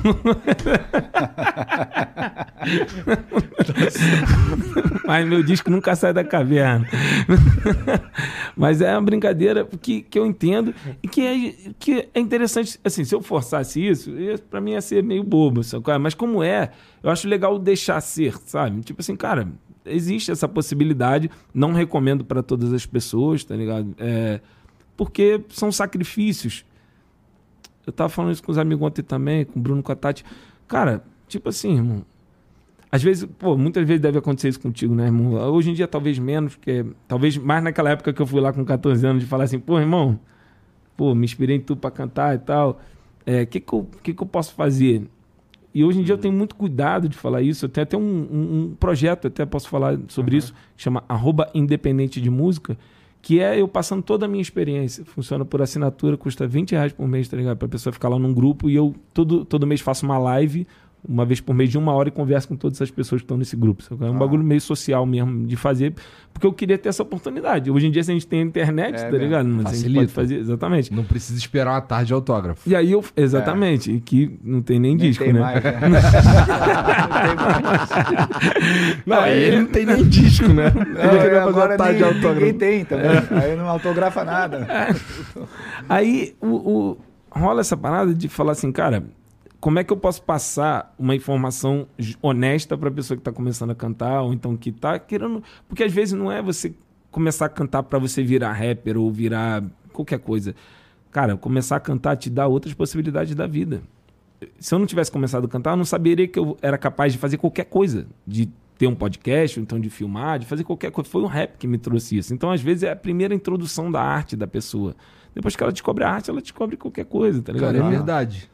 Entendeu? Eu não tive a oportunidade de ter arte na minha casa. É uma casa que, tipo assim, minha mãe, ela tem, tipo assim, as dificuldades dela e, sei lá, por exemplo, agora, eles estão agora estão lá em Portugal, por acaso, tá ligado? Porque minha irmã tá morando lá e tal, não sei o quê. E eu fiz essa parada de propósito de falar assim, cara, vai para lá e tal. É, outras coisas na vida. Você já tem 60 e poucos anos, 70 anos, meu pai.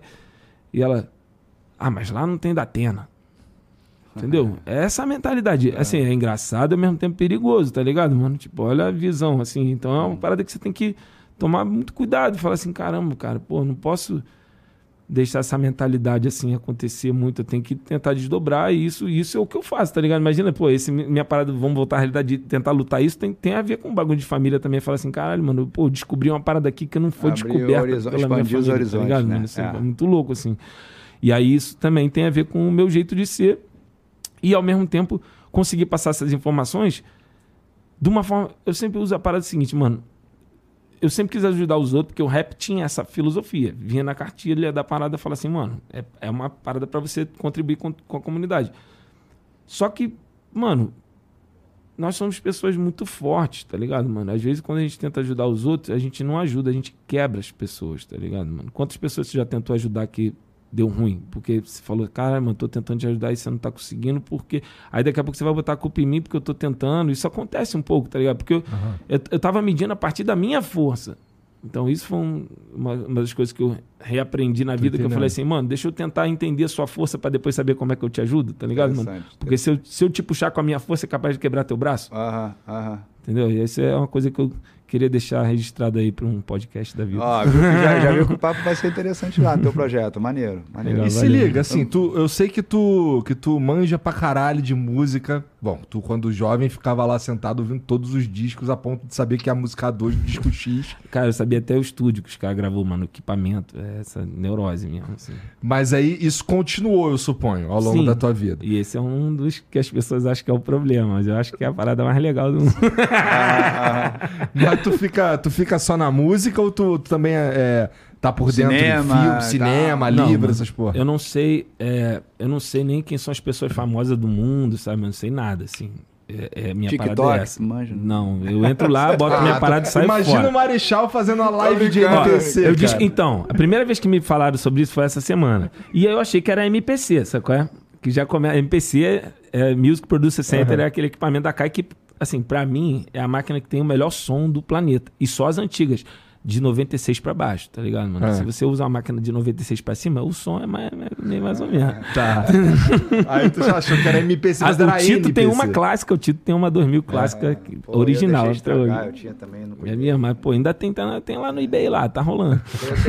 Tem K2 também meio detonado. É isso, pô, vale a pena. Boas, né, cara? É, é porque fa fazia-se para profissionais.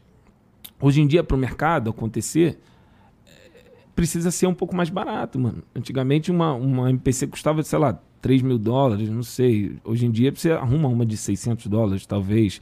E isso, imagina 3 mil dólares há 20, 30 anos é. atrás, tá ligado, mano? É complexo. Mas não vamos entrar nesse assunto. é, até perdi o raciocínio. Falou de... Ah, NPC, por quê? Porque o NPC, aí eu descobri o que era NPC e eu achei, cara, eu falei, caramba, mano, tá rolando essa parada aí. tu já viu, Gabriel? Não, é o quê? É, é os, NPC é, é, são os personagens de um jogo que tu não controla, tá ligado? São os non-playable characters, tá ligado? Não, é muito louco, É cara. muito louco, é muito louco. Aí, tá, aí, aí, por exemplo, num jogo, o cara fica ali parado e ele só, e ele só, ele só faz alguma coisa quando tu interage com ele. Aí, as lives de NPC ficam um cara assim, ó. É, geralmente vestido de um jeito assim, bem extravagante. Ou, sei lá, um. E fica assim, sei lá, numa posição, fica num, numa, como se ninguém tá interagindo, ele fica assim. Aí manda uma florzinha, o cara. Hum, florzinha. Aí manda um café, hum, café. Aí manda um milho. Mas isso oh, no ar, milho. assim, ele finge que tem um café e é, É. Às vezes os caras colocam uns adereços, tipo, ah, café, que delícia. Entendi. Tá ligado? Uhum, uhum. Aí, aí tá tendo isso pra caralho, meu irmão. Caralho. E assim, é uns que são muito escroto, irmão. Muito escroto. Não, o que eu já vi de engraçado são. Escroto de é engraçado. É, imitando do GTO, né? A pessoa correndo assim. e aí mas os dançarinos que fazem bem pra caramba. Não, não tem nada a ver é, com isso. Mas eu já vi que o. Não tem nada a ver com isso. É, mais... é que assim, ó, tem um celular aqui. E o maluco fica assim, aí, manda, aí tem os presentinhos, que é a, a flor, que é o, o brabo, que é o café, que é o milho, e o cara recebe aquilo ali e ele faz uma parada, ele faz uma ação que um NPC faria. No videogame você interage com o cara, ele faz uma parada. Aí, o vagabundo começou a escaralhar. Que aí. Outro dia eu vi uma. O maluco já me mostrou. O cara assim, esse filho da puta gosta de falar café, então ele vai falar café até umas horas. Começa a mandar café pra caralho. Aí tá o maluco assim, ó. Café, um café, um café, um café, um café, um café, um café. E tem o outro que é. Ó o milho, ó o milho. Ó o milho, é ralando milho. Ralando milho, ó o milho, ó o milho. Agora a flor, agora o coração. Aí roda. E o milho? E o? Aí não, né, galera? Mil chega, cara. Milho, milhão, milho. Um milhão de milho. Caralho. Mas aí, a, a galera tem que tomar cuidado, cara. Com a, a nossa inteligência tá diminuindo com o aumento da inteligência artificial, né? eu tenho uma música no álbum, Porra, quando você falou das suas preferidas ali, é. eu tenho uma que eu já falei que é uma das minhas preferidas, que foi a que tem a participação do Santi e o beat do Dre com a produção que a gente fez lá no Malibu, lá com o Kevin em cima disso. Botou a guitarra do Juliano Moreira, botou. É... Bom, enfim, a, a, não, essa nem entrou guitarra, é a Boca Seca o nome da música. O beat já é pesadão, não entrou guitarra não. É... E aí eu vou acabar cantando a letra inteira aqui, porque é, é bom para eu tentar lembrar pro show, né? Porque a letra é foda. Quando é o difícil. Não, os shows da turnê nova ainda Sim. vamos. Eu vou para Portugal agora, dia 7, vou botar algumas músicas novas, mas não vou botar essa ainda. Sim. É, mas a gente está preparando coisas pro, pro show e eu estou ensaiando umas seis. Fiz três ensaios, agora só vou poder ensaiar na volta de Portugal e a gente vai, vai ver ainda legal. Isso é interessante porque tu é esquecidão, cara, e tu consegue. Pra letra, é, treinando, é, eu memorizo, né? Mas essa é, também é difícil pelo flow, não só para memorizar. Uhum. Mas eu vou mandar aqui então. Vai. Porque acho que tem a ver, cara. Em vez de falar sobre o que a gente está falando, a gente está falando de uma época que a gente andava sem, sem GPS, uhum. não tinha acesso às letras no, no, nem tradução de letras online e tal. E essa letra, essa minha letra fala até disso, cita isso também. Quando eu ia entregar nota fiscal lá no centro do Rio, lá, é, que eu não sabia onde era o lugar, eu perguntava nas bancas de jornal. Jogava nas bancas de jornal, pô, onde é que é tal rua? Não sei o quê, várias vezes. Várias é, ah, pô, hoje a gente fica até escravo do, é. dos aplicativos. Mas vamos lá, vamos ver se eu consigo, né? Peraí. Café.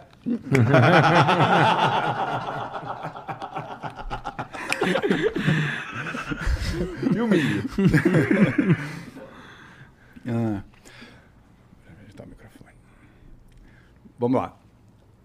Às vezes eu penso alto, rimador intuitivo. Se não fosse a minha intuição, nem sei se eu estava vivo. Sobrevivo no improviso como muitos brasileiros. Sou guerreiro e nas batalhas fortaleço meus parceiros. Vim do Rio de Janeiro, mas meu rap me deu asas. Viajando o mundo inteiro, onde eu tô me sinto em casa. Nem a NASA em suas viagens tem a milhagem do meu mic. Faço clássico parecer fácil, tipo ET na bike. Já fui ao mundo da lua, mas mantenho o pé no chão. Humildade continua e vai do berço até o caixão. Conheci tanto cuzão cheio de marra nesse meio que se perdeu no caminho se esquecendo de onde veio, que entendia aquele papo sobre o copo meio cheio. Meio cheio ou meio vazio? É questão de interpretar. Copo que está muito cheio, se tremer vai transbordar. Às vezes eu penso rápido, mas chego devagar. Pensador fora da caixa, casca grossa que não racha, barco que o casco não fura, busco que o Google não acha, acho até que o Google buga se for traduzir meus raps. Minha rota não é de fuga, nem cabe no Google Maps. Não cabe no Google Maps, minha rota não é de fuga. Se for traduzir meus raps, acho até que o Google buga. É, busco que o Google não acha, barco que o casco não fura, casca grossa que não racha, pensador fora da curva. Às vezes o mundo muda em velocidade lenta e a gente que pensa rápido até se impacienta. Quando eu saí da placenta, ainda faltavam dois meses. Eu nem consegui chorar, e ainda não consigo às vezes. Já vi imagens do Buda e outras mais violentas, mas sei que nem toda imagem é mesmo o que ela aparenta. O mundo é mesmo da imagem, e a verdade é tão nojenta que a gente inventa miragens na nossa massa cinzenta. Aí vem o Santi. Aí o Santi meteu um flow diferente, uma letra pesada diferente, um tema um tema dentro do outro. Ficou bom pra caralho. Eu chamei ele porque eu sabia que tinha que ter um poeta, um cara poeta mesmo, assim, do rap, para entrar numa letra meio louca como essa. E aí ele veio fez a parte dele. E eu volto no meu tema, sobre as imagens, o mundo das imagens. Aí eu venho. Manipulando as imagens, o mundo nos alimenta de imagens falsas que a massa abraça, aceita e sustenta, e segue como uma seita de cegos que se contenta com a fé que afaga o seu ego no fogo da morte lenta. E haja spray de pimenta para quem não entra no jogo. A fé do cego é na imagem, na cor, no slogan e no logo. E hum, se você vê diferente, vão te tratar como louco, tentando te tirar seu foco para te fazer ficar fraco. Não me contento com pouco, mas não preciso de muito para ler pequenos assuntos na luz do meu microscópio. Às vezes eu penso grande, a consciência se expande, como se eu fosse uma onda migrando em seu rumo próprio.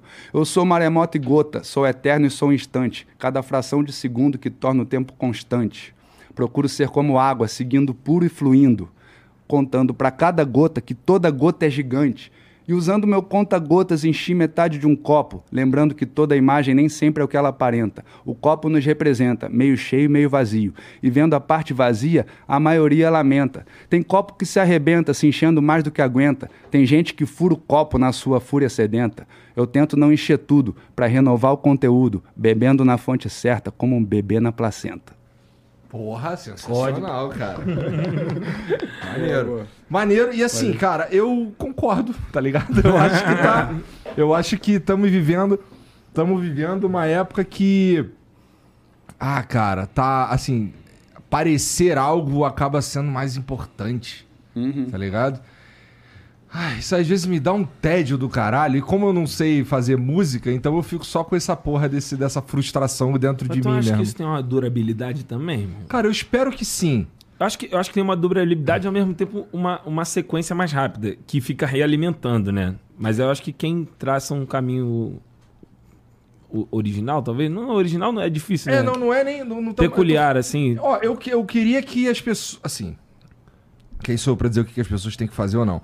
Mas assim, eu admiro mais pessoas que são elas mesmas. Alternativas, né? Então, cara, assim, se você quer ser. Se você é, em essência, é, esse cara que, que, porra. Que você não tá fazendo um bagulho porque é legal. Você tá fazendo um bagulho porque aquilo ali é você. Uhum. Se for isso, meu irmão, eu posso até discordar, mas eu vou respeitar com todo o coração, tá ligado? É, agora, foda pra mim é ter que lidar com. com... Nossa, tem máscaras. Pessoas... É, eu vejo pessoas. Assim, eu conheço pessoas que eu, eu conheço. Tá ligado? Eu sei que o cara não é aquilo. Uhum. Eu sei que, pô, desligou a câmera, ou, ou, acabou a música, ou qualquer coisa, o maluco é outra parada. Uhum. Aí não, isso me dá um pouco de Fala uma parada que eu sinto assim. É, eu acho que 90% das pessoas não sabem o que querem. Até o fim da vida. Eu percebo assim, quando você pergunta real mesmo. Uhum. Sabe é, quando você pergunta três vezes a mesma coisa e as três respostas são diferentes? Você fala assim, mano, mas o que tu curte mesmo? Aí o cara fala uma parada e tu fala, uhum. mas o que, que tu curte mesmo, assim? Aí a pessoa fala outra coisa. Aí fala assim, mas, mas se você não. Se, né, se você não pudesse pensar que o, o, dinheiro era mais importante, ou então aquele status social era mais importante, o que, que tu curte mesmo? Aí a pessoa começa a entrar, tá ligado? Começa a falar isso.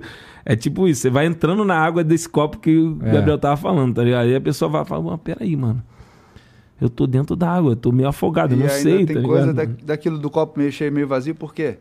Cara, a insatisfação, a, a, frustração, às vezes com um cara que já tem coisas que ele já podia estar tá celebrando de amizade, de, de, de, de família, de, de, de, conquistas até, que o cara está querendo sempre mais. Ele, ele tá puto porque ele não conseguiu uma outra coisa, porque ele vê que as pessoas valorizam aquele outro lance. E eu não estou falando só de bem material, não, mas é, essa, essa expectativa sempre perdi, meio perdida, né? Porque o cara. É, e também, mano, é, a gente tem 40 e poucos anos, tá ligado? Você tem 38, quase lá. 49? Você 49. Eu tenho 43, fiz anteontem. É, é tipo assim, Opa. mano. Porra, tamo aí, forte. É, porra, tá maluco. Minha meta é ser, porra, tipo o Nelson Sargento. É, isso aí, vamos embora. é, Cantava até com 95, mano. Pô, é... foi no show do Zé Ramalho esses dias. Tava com 74, vozão, vozeirão. E é isso que eu ia bem. falar aquela hora ali que a gente falou, pô, sobre o que é perecível e o que não é, mano.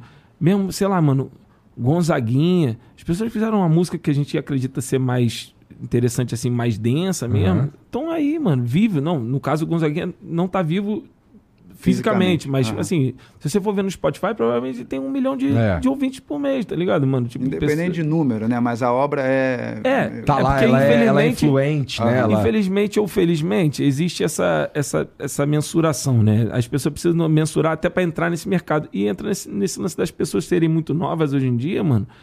Pra gente mais velho falar é mais simples, mas, pô, com certeza, mano, se tivesse Instagram na época, eu tinha 14, 15 anos, mano, eu não, não sei o que seria da minha mente, tá ligado? Igual. Uhum. Eu não, não sei se eu pararia para ouvir uma letra de sete minutos, sei lá, tipo o resto ah, do mundo é. mesmo. Quantos uhum. minutos tem essa música? É, seis, cinco. Essa, enfim, né? mas é, é. Também é uma das coisas que eu reparo, que dá pena dessa coisa do instantâneo. E a gente ter preguiça, as pessoas em geral, e não só pela idade dos mais jovens, não. As pessoas têm preguiça de ler um texto. As reportagens são resumidas demais o bom jornalista já perde espaço. É, é o casal que tá transando no banheiro, aí, pô, o casal foi pego transando no banheiro e tal. Se fosse fazer reportagem boa, eu ia pegar quem é, por quê, tal. Uma, falando de uma reportagem boba, tá? Uhum. Mas ó, o, um, o pai do meu irmão, o Tarcísio Baltar, era um grande jornalista, é vivo, Tarcísio, Tatá. Ele fez uma reportagem que acho que até ganhou prêmio sobre um acidente de trem em Japeri, porque ele foi pegar um objeto de alguém que morreu e foi contar uma história, foi ver quem são aquelas pessoas e contou histórias e foi super emocionante. Hoje, cara, tá tudo muito. Eu não estou falando só sobre jornalismo. Você quer ver a teoria de não sei o quê, você não vai ler o livro, nem, nem um capítulo, você vai pegar ali o resumo do Google e, ou vai ver do, do, do, do fake news do, do, do, grupo que você já segue. Se for assunto ligado à política, então é. fudeu, porque vai ter uma visão distorcida só de um lado, que é o lado que você costuma seguir. É. E, então, isso, isso dá pena, porque a, a, aí sim a inteligência artificial sendo é, é, usada, mal usada, é. a gente vai emburrecendo mesmo, né? Vai, cara, porque é. Assim, a gente não tem mais. Eu lido com muito. Tem muita galera aqui que, que é nova, que trabalha comigo, né? E assim, e mesmo assim eu já me sinto privilegiado, porque tem, a galera aqui, pelo menos, elas, elas têm o. É, faz parte da cultura da parada toda aqui. É, o, o, a dualidade, não só a dualidade, mas assim, a, a ouvir o, os, o que os outros têm para falar também. Então, beleza, eu acredito nesse bagulho aqui.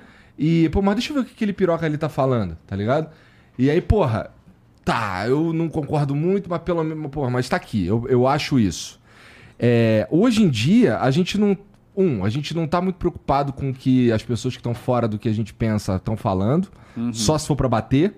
É... E outro, que, cara, tudo é muito rápido. Então, o lance do o lance do, do, do, TikTok, o lance do Instagram, é, essa, as redes sociais e o Twitter também, eles vieram com esse bagulho de, porra, scroll e foda-se, scroll e foda-se. Daí o scroll e foda-se é, é, acabou virando para tudo. Então, porra, músicas que eu queria ouvir aquela música ali por três minutos, eu, só, eu sou obrigado a ouvir por um minuto e meio. Aham, porque aham. o cara fez um minuto e meio de música que, pô, tá bom, então bota de novo. Tá ligado? É, eu sinto falta dessa, dessa, desse cuidado, tá ligado? Eu não sei o que é que tá faltando. Eu não sei o que, que é. Realmente. É um ritmo da vida mesmo, a gente, mas a gente pode tentar, cada um, perceber isso, cara. A gente acabou de passar por uma pandemia e que deu essa, essa, essa janela, se abriu aí pra gente ver que estava tudo muito corrido e de repente a gente foi obrigado a desacelerar. Eu tô desde os 18, 19 anos na estrada com turnê, show, trabalho, na viagem. E eu fiquei de, fui obrigado a ficar em casa, fiz meus trabalhos do jeito que deu, mas eu vi um lado de, um lado bom, uma outra maneira de respirar, de, de entender o tempo que que me lembrou disso, assim, falou caramba, a gente está acelerando sempre, uhum. mas às vezes é bom é, fazer pausas e tal. E assim, no nosso, nos nossos hábitos diários, acho que é possível também, na, na hora de consumir informação, na hora de parar para ver um filme, de ouvir um álbum inteiro, de, de ou de ler um livro, conseguir lembrar que, porra, até eu, cara, na correria, estou fazendo tanta coisa que você perde o hábito de ler, coisa que você gosta de fazer, mas você... Então a gente tem ainda como buscar. Parar para escrever, escrever com calma, viajar, faz uma. Mas escrever não é letra, não é nada. Às vezes uma parada para tua namorada, para teu namorado, sei lá, viajar mais, deixar é o tempo, acho que é uma coisa do tempo. É, mas também é a realidade. Fala, fala. Não, eu ia falar só uma. Ele falou do saber ouvir. Eu ia mandar mais um refrão de uma música aqui, Profecia, que tem, tem a ver com isso. Porque você falou uma coisa de tentar. Eu acho que você quis dizer, de certa forma, de tentar inspirar os outros, né? Mas sem uhum. querer dizer, ó, tem que saber qual é a tua força, Sim. até onde eu vou poder te dar uma dica, porque pedem, né? Pedem mesmo. É, e aquela e, dica talvez não sirva para a pessoa, né? E eu tenho uma música ali que eu falo, é chamada Profecia, a primeira do álbum. Ela fala de, do meu lado ali de pioneiro, de um dos que chegaram mais cedo da velha escola e tal, que parece que ela aquele lado assim meio tirando uma onda, que não é tirando uma onda, é querendo lembrar da essência disso tudo, que é viver, seguir um sonho e acreditar que tem um propósito nisso que a gente faz. Então, quando eu falo assim, é para ver se acende essa chama nas pessoas, não só para fazer rap, mas para fazer o, o, que quiser fazer. E o que ele falou, achei bem interessante do, do saber ouvir, né? Aí ouvir, eu, na minha opinião, é muito mais legal do que falar. Eu vou um pedacinho da letra que vai acabar nisso aí, que é, que é o refrão. Mas eu vou no começo que falava lá do, da velha escola, velha escola, nossa escola, velha escola, nossa escolha, correria. É, breakbeat, poesia. A coisa certa eu já fazia, tipo Spike Lee diria, nada disso dava likes, eu já estava lá no mic já sabia o que queria. Liberdade para buscar sabedoria. Sem saber e sem querer saber se alguém me seguiria, mas sabendo que eu seguia um sonho que eu conseguiria. Bem seguro que ninguém seguraria, nem segura esse moleque que ainda mora no meu peito fui seguindo desse jeito, vou seguindo desse jeito que inspirou muito moleque a fazer rap como eu faço e até hoje quando eu faço rap meu braço arrepia. 30 anos não são 30 dias. Nós traçamos nossa profecia. Aí vem o refrão. Se o muro for alto, eu escalo grafito. Se ainda não existe, eu fabrico. Se mandam falar, eu me calo e reflito. Se tentam me calar, eu grito. Se fecham a cortina, meu show não termina. E se mandam sair, é que eu fico. Se eles estão na moda, eu sou esquisito. Se o mundo é de chumbo, eu levito. Se me pedem, é, se todos duvidam, acredito, e se todos concordam, duvido. Se me pedem corda para forca, dou força para a vida, e se todos têm voz, têm ouvido. Que é o que falta muitas vezes. Né? Também né? concordo. Aí fica. Bom. Mas é mais ou menos isso, cara. Assim, o, o, o lance da gente não, não ter mais paciência para ler uma parada, não, não, não querer mais. É, Sei lá, tudo é muito rápido, tudo é Mas muito é muito difícil corrido. a vida, mano, para as pessoas que não têm as informações certas, mano. Para quem não, para quem Imagina só, você você faz o que você gosta, você faz o que eu gosto, eu faço o que eu gosto. Isso aí, mano, já é o 0,1%, entendeu, mano? E a pessoa pô, não sabe o que gosta, não sabe o que fazer com o que não gosta. não gosta de fazer o que não sabe. E aí, ah, vamos já ter vira... que fazer essa letra aí. É, Peraí, vamos fazer junto. Tá bom, tá bom. Já começou bem aí a parada. Né?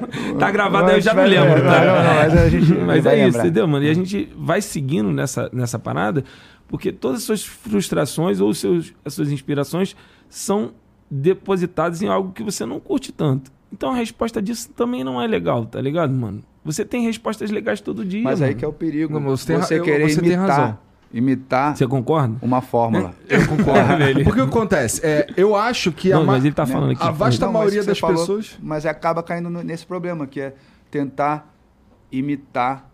Eu sei que não é fácil, mas a pessoa tem que tentar, é, como você falou antes, ser original, que não é fácil. Você até falou, original, porra, é difícil. É, não, não existe original. Mas né? é ser você mesmo. Como Mas ser autêntico. Ser, é, ser autêntico. É, confiante na, nas decisões, sabe, mano? Tipo, não precisar tanto das ideias das visões dos outros que é, não vivem aquilo, tá ligado? Likes, é. Tem uma parada que é muito importante, assim, eu costumo falar isso com Mano, Deixa eu só falar uma frase que eu gosto muito, mano. Não aceite conselhos de pessoas que você não quer ser. Bom. Excelente. Tá ligado, mano? Porque vai dar ruim a pessoa não quer ser aquilo e você quer ser uma coisa que a pessoa não quer ser, ela vai dar o conselho provavelmente errado, tá ligado, mano? Ah. É o que não serve para você. É, né? nem para ela, porque é. ela nem quer aquilo. É, é. Porque assim. Pô, só vai, uma fala, coisa, vai. um comentário que, porra, é legal até, cara, para lembrar de uma história bonita e de um amigo, dois amigos, Bochecha e Claudinho. Sim. que tá no cinema, né? Eu vi a pré-estreia, então agora já deve, já deve ter estreado. Ele me convidou para pré-estreia. Acho que acabou de sair, eu tenho visto um e é, e um é mais lá. ou menos isso, cara. é um até eles falavam, né? O sonho, né? O sonho que aconteceu e tal, mas é bonito de ver. Parada legal que também foi do jeito deles criaram coisas que eram a cara deles dentro de um de uma música que já existia, tal do uhum. funk, mas foram eles mesmos. Né? Eu não vou dar spoiler do filme. tu já viu o filme? Já, porque foi a pré-estreia, né? Entendi. Foi com, para convidados. Porra, maneiro. Vale pô, nem sabia que ia ter um filme, pô. Isso daí eu quero ver com certeza, pô. É, é, tinha uma, umas músicas deles assim, tua também, que assim, tava em português e eu não entendi o que, que você estava falando. Eu tinha que pegar a letra lá e ler legal o que estava acontecendo. Por exemplo, do Claudinho Bochecha, que é Quero te encontrar. Aí tem uma hora que ele fala assim. É. Desatando os nossos laços. Esse desatando os nossos Aham. laços, eu não entendia nem pelo caralho. Eu botava pra ouvir. Aí, porra. Putz, não entendi. Aí, mó rolê, né? Aí aperta o botão de voltar. Aí aperta o play de novo, na fita. Aí ouvia de novo e, caralho, não sei o que esse cara tá falando, mano. Até então que... vai ouvir a do Marechal é, com, com o Santi. Eu quero ver tu entender a letra ali. Um... Não que ele não, não fale bem, mas é muito rápido, cara. Ele é muito rápido. na dicção. Manda Porra, um pedacinho aí pra gente. Que... Porra, eu cantei aqui, pô. Não, não, pedacinho, pedacinho. Dessa, com o Santi? Não, o que tu quiser, pô. O que tu quiser. Então eu acho que eu vou pegar uma, uma parada que a gente tava falando aqui agora, que você tava falando sobre esse lance do tempo, né, mano? E você acabou de falar isso, tá 30 anos rimando, né, mano? 30 anos. É, são 30, 30 anos de carreira são 30 agora? dias. São 30 é. anos de carreira agora? Porra, 92 já, já passou de 30, então. Aí, mano. 31, né? E eu tenho essa brincadeira também de é, falar. Aí eu já vou falar de 20, tá? É, é, que é tempo pra caralho também. É, eu falo assim, ó. Relevante há mais de 20 anos nisso de rima. Mais difícil que medicina. Minha adição na cena medicina alucinação. O que eu sei não tem livros, pois eu li na ação. Vi no céu e vira o som que ensina a geração a pensar por si, não só em cifrão.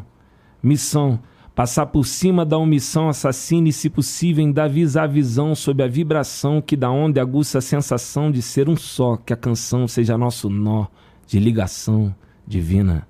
Senta, senta, senta, divirta-se.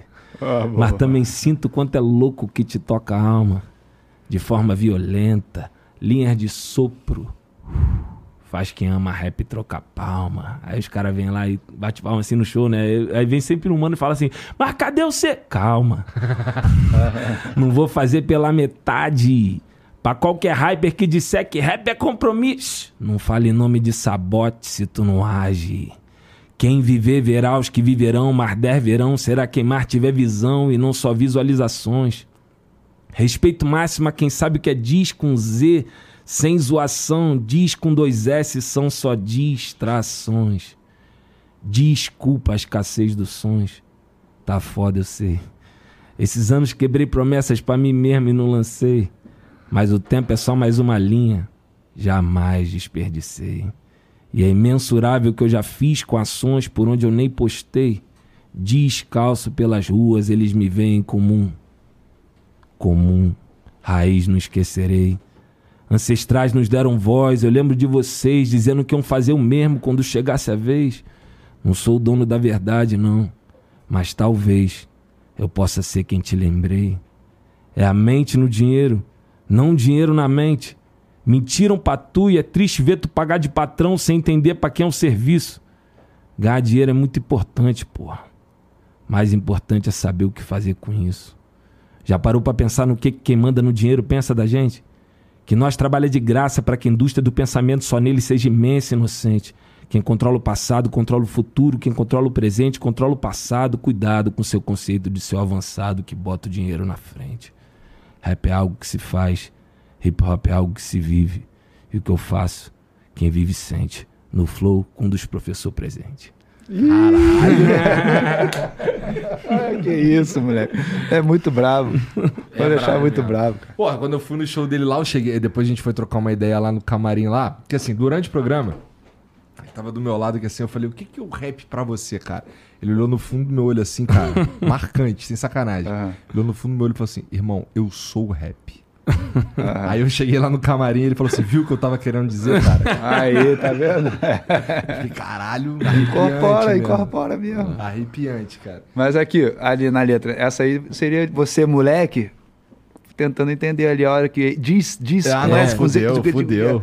Descalço. Eu, pô, cara, velho, tem que. Pô, aquela assim que é do bom. primeiro disco, cara, não sei o nome, mas uma que você faz uma parada mais bem embolada, nordestina, assim, que é e é legal você, pra caralho. E você? Pô, é muita onda é, esse som. Essa é uma viagem. Essa, você lembra alguma parte da letra, assim, que é muito. Brasileiro muito... que eu sou, rapper brasileiro, mas eu sou brasileiro. Antes de ser rapper ou pagodeiro, ou os dois, ou nenhum. Posso assimilar a cultura do mundo inteiro, mas sei que nasci no Rio de Janeiro, Brasil. Então não seja imbecil de pensar que eu não poderia rimar assim ou assado, porque eu vou me expressar na hora, na hora que eu é, escolher Aqui, em, qualquer, em qualquer lugar. lugar. Aí fudeu, né? A letra enorme. Mano, maluco. Já fiz meu feat aí, ó. Ah, tem, tem uma música no último álbum, que essa aqui foi com o beat do DJ Kaique. Né, última faixa também do, desse álbum, que é. Um, eu fiquei vendo você cantar, declamando aqui uma letra bem difícil, né? Essa, de memorizar.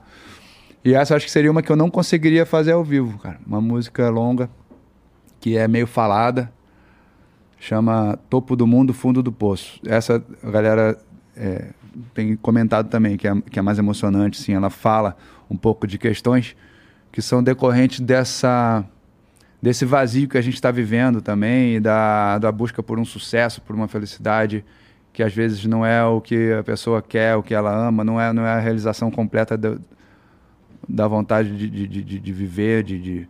Uhum. e fala sobre a vontade de morrer. Né, na verdade. A personagem ali, a, a celebridade que tem pensamentos suicidas, é uma viagem essa música. Então, mas eu fiquei vendo aqui o Marechal e falei, cara, pô, se ele consegue isso aí, eu acho que eu poderia cantar aquela também. Porque tem músicas que eu, não, essa ao vivo Faça não dá. Isso, essa ao vivo não, isso, não vai rolar. Porque Mas... às vezes a gente pensa no show, a gente pensa, pô, a gente tem que agitar a galera. Uhum. Só que agitar, mano, não é botar a galera pra cima. Agitar é botar pra cima e pra baixo, tá ligado? É verdade. Aham, aham, é verdade, verdade. É maneiro pensar isso, assim. Várias vezes eu faço uma que eu tô lá, sabendo pela lá para o papo de rap na porta do bar com moleque de câmera, tá ligado? E aí depois eu falo, pô, mano, vou cantar mais devagar agora, tipo essa, tá ligado? Pô, depois, se der tempo, aí eu mando mais uma aí pra Ast gente. Astronauta, eu gosto pra caralho no show, que é mais tranquila, é mais bonita também. É, pô, essa música. Aí é vai equilibrando, né? Até quando? Pá, aí, pô, partes rápidas, pô, rock, rock e tal é, é, é uma, outra, uma outra missão, né? Definir o repertório, Porque, a dinâmica mano, do show. O cara que vai no show do Gabriel, de repente vai no meu show, ele não tá necessariamente indo pra, pra se divertir. Ele tá indo pra, pra curtir mesmo, né, mano? Pra entender ali, pô, ele fala, pô, mano, essa, essas palavras muitas vezes mudaram a vida das pessoas. É verdade. Gente, talvez a coisa que a gente mais ouve, né, do depoimento das pessoas. Cara, né? tu falou, quando vocês estavam falando, nós estávamos falando sobre isso de histórias que trazem pra gente e tal, ali mais cedo, em algum momento eu lembrei do, do, do como foi com a lavagem cerebral também. Eu não sei por que, que eu lembrei disso, mas na época que a gente não tinha ainda nem e-mail, eu comecei a receber cartas de, de fãs, né? E tem uma história que tem a ver com isso. Mas eu vou contar de outro jeito. Eu fui cantar em Paris para participar do show da banda do Maurício Pacheco, que era Estéreo Maracanã. Uhum. Que o Ruvício também tocava batera, uma galera maneira, né? A galera ali, eu lembro dessa É, galera. aí eu, pô, fui numa festa dessas com o Pedro lá e tal, que mora lá. Mas quem me convidou foi o Maurício, baixista que depois fez o Furto com o Yuka. Mas só que tinha mais um cara lá que era um rapper que eu, que eu não conhecia, lá na banda do, da Estéreo Maracanã. Fiz a participação, cantei cinco músicas, porque eu estava em Lisboa e eles sabiam que eu poderia ir até Paris, que era mais barato e tal, e eu consegui me acertar lá uma festa.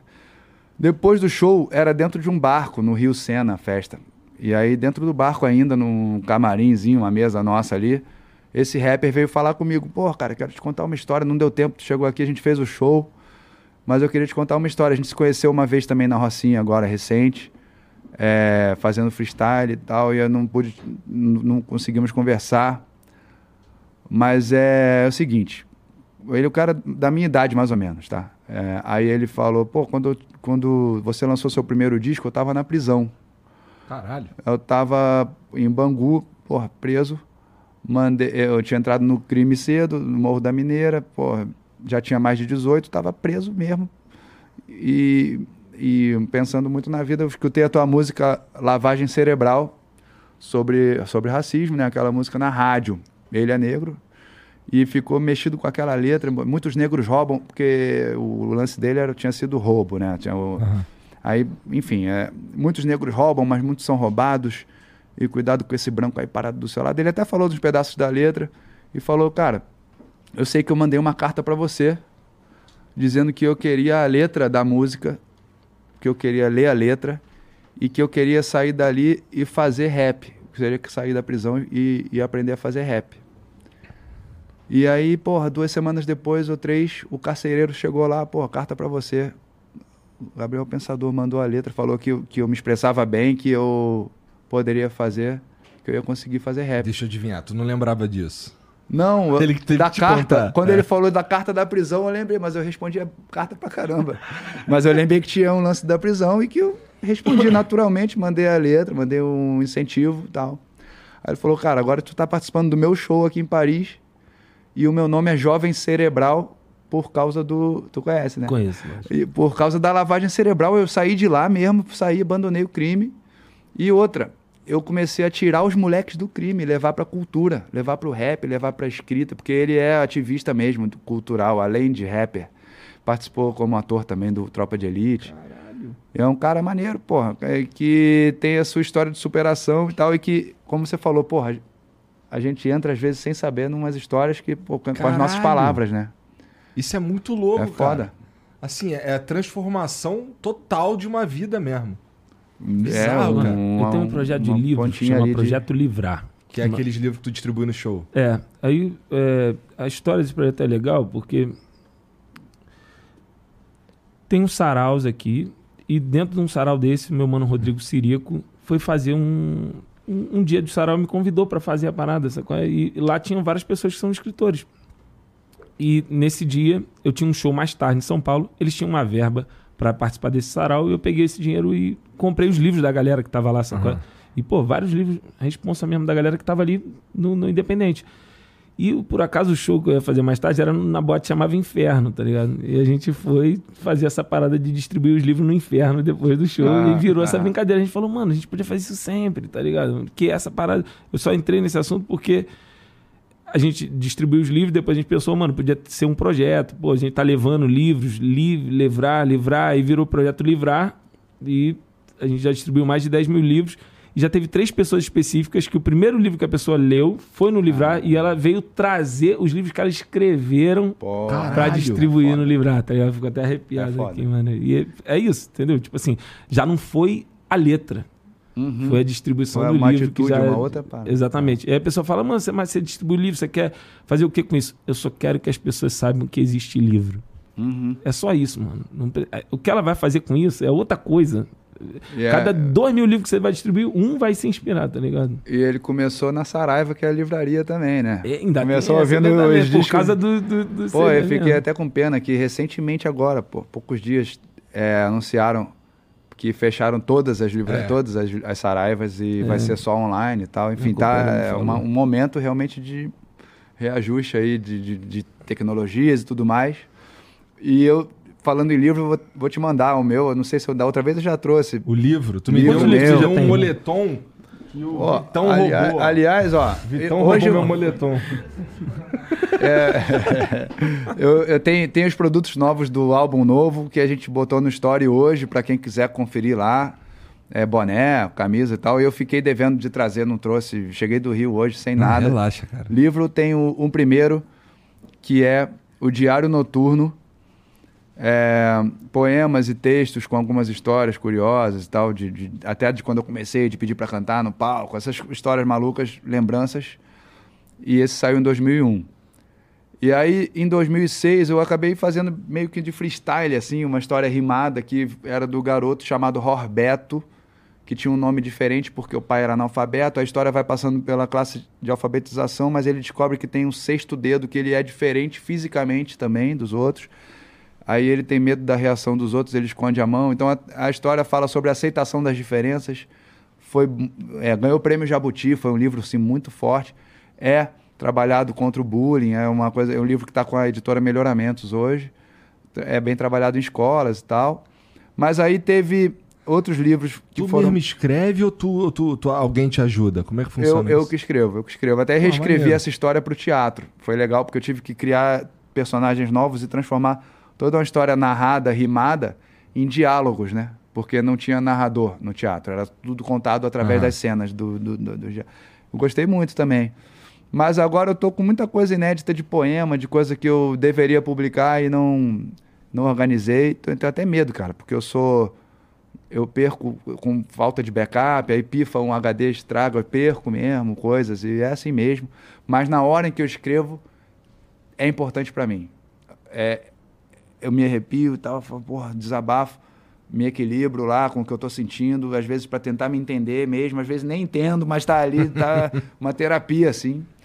Mas eu preciso dar uma organizada e publicar. Ele perguntou quantos livros, é que tem uns outros que foram para crianças também, foi letra de música infantil que virou livro, mas livro para criança bem pequena. Mas tem umas coisas inéditas que eu preciso organizar. Mas, e... vovô, cara, já existe botar na nuvem, cara. Não perde mais. Pois é, pois é, mas aí a nuvem eu paguei eu paguei o armazenamento de um, por um e-mail e fui botar no outro. O outro ficou cheio. Eu falei, como já ficou cheio? Um tera. Mas aí eu não entendi. Aí o outro tá vazio lá, tá pago, não tô usando. Essas coisas idiotas. Mas eu vou. vou... Deixei então, um celular então... cair no mar com uma porrada de ideia que eu não Pô, tinha backup. Tá é foda. Então, altas histórias de, de prego mesmo, assim, nessa. Mas. Tu ainda tá surfando, cara?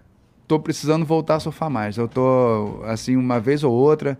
Fui, a última vez foi nas férias do meu filho, em julho do ano passado, que a gente foi para Nicarágua. Foi pra nessa surfar. a gente começou a se falar. Cara, o tempo voa, né? É. O, te, o, tempo ah, passou, não, a tua, a mas ainda temos tempo. é que é? é? Ainda há tempo para ser. Ainda há tempo para isso. A tua foto no WhatsApp ainda é uma ondona. Pô, é. Né? 2020, não é tão, não é tão antiga. séria, parceiro. Essa é daqui não é de brincadeira, não, cara. Aliás, deixa eu falar, falei do, do, do, do Sante, né? Falamos do Black Alien, Lulu e Xamã. Tenho outro parceiro no álbum que é o Armandinho, que surfa também, um cantor. Pô, meu amigo Armandinho tem a música muito foda chamada Liberdade, que é um reggae. Mas o que eu me lembrei agora é que tem um outro reggae com rap, Obrigado Mar por isso tudo com a participação do Makua Hotman, que é um big rider famosão, que é cantor e compositor também, que é lá do, do North Shore, né, lá de, de Oahu.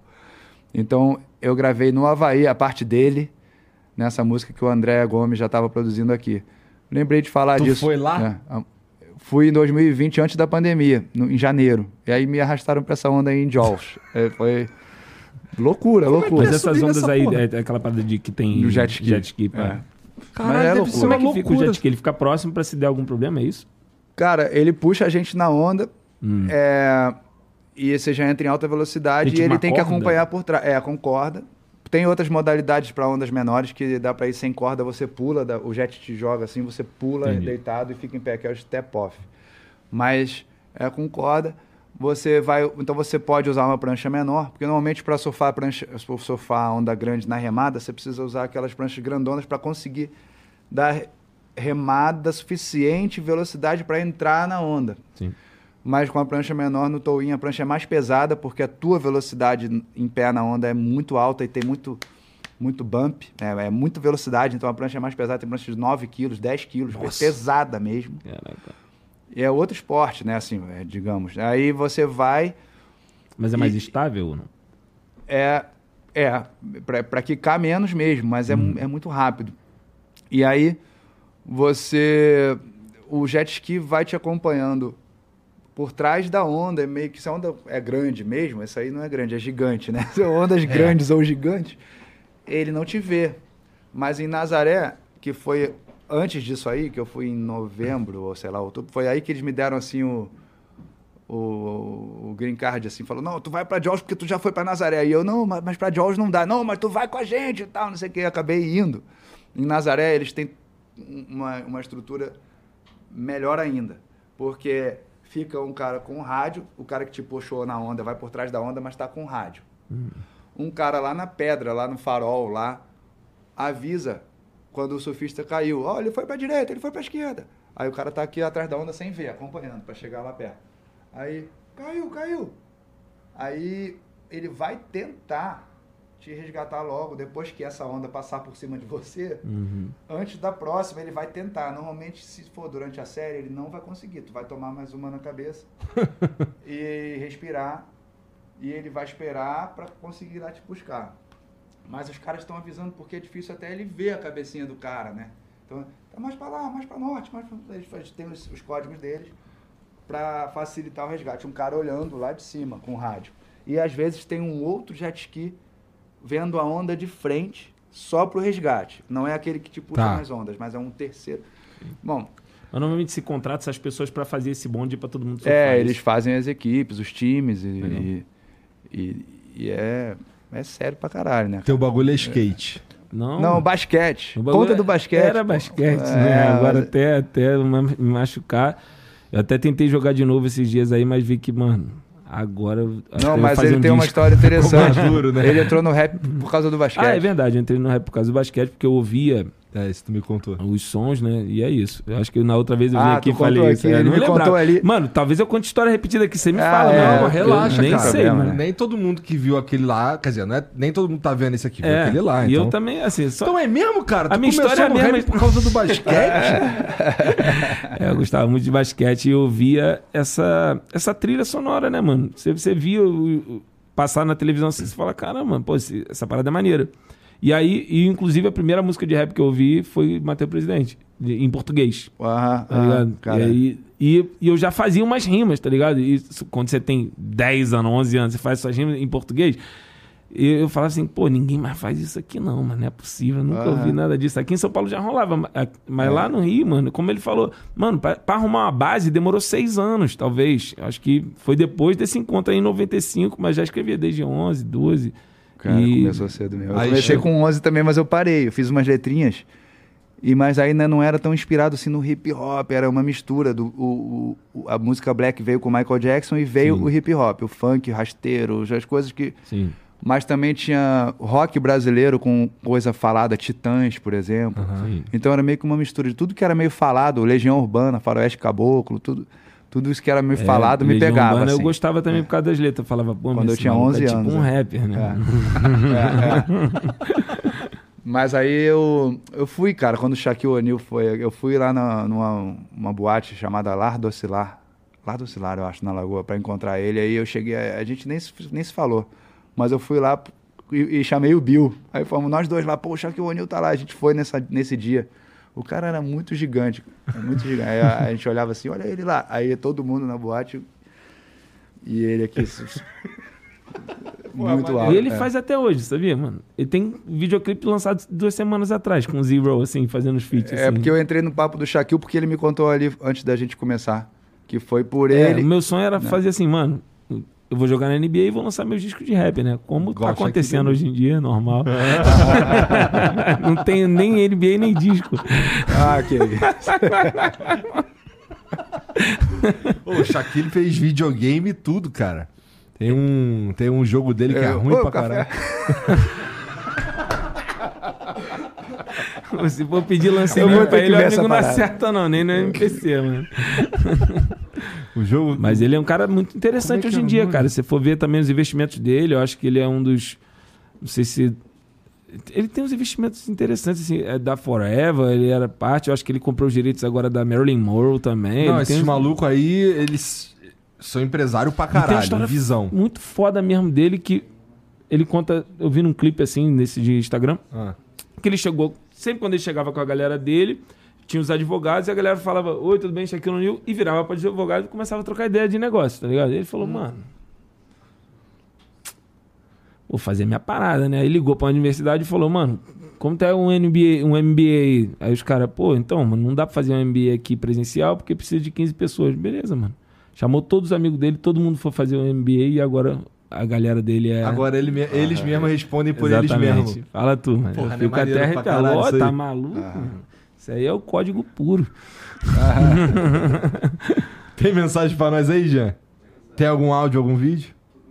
Tu já tomou hidromel, Gabriel, o pensador? Não. É pra ajudar aqui? a pensar? Da outra vez que eu vim, me deu. Não sei se eu te dei, mas eu vou te dar dessa vez. É. aqui, ó. Vamos, esse aqui é pra você. Valeu. E esse aqui é pra você, Marechal. Eu aceito. Eu não bebo, mas eu bebi um golinho e eu gostei bastante, pra ser sincero mesmo. Mas deve ter alguém que bebe. Ó, lá, tem um né? aqui tem, de, tem. tem. um de chocolate aqui, chocolate amargo, né? Deve ser bom é. esse aqui. Ou é esse... é cacau, dark é. cacau. Fiquei curioso mesmo. Valeu. Esse daí foi pensado na. Bom, não estamos vivendo a temporada fria do ano, né? Mas ele foi pensado na temporada fria do ano. E existem sete sabores do hidromel Philip Mead. Se você não conhece, é, você não sabe o que é um hidromel, é como se fosse. É, é como se fosse um vinho, só que em vez de usar uva, usa o mel no processo de fermentação. Então não, não é, é uma, um xarope de mel que adicionaram cachaça ou adicionaram vodka ou gin, qualquer coisa. Não. Ele é como um vinho, é, é fermentado mesmo. E existem sete sabores que não sou, que não é apenas eu que tá falando que tá entre os melhores do mundo, é o próprio mundo. Tá vendo essas medalhas de ouro aqui, ó?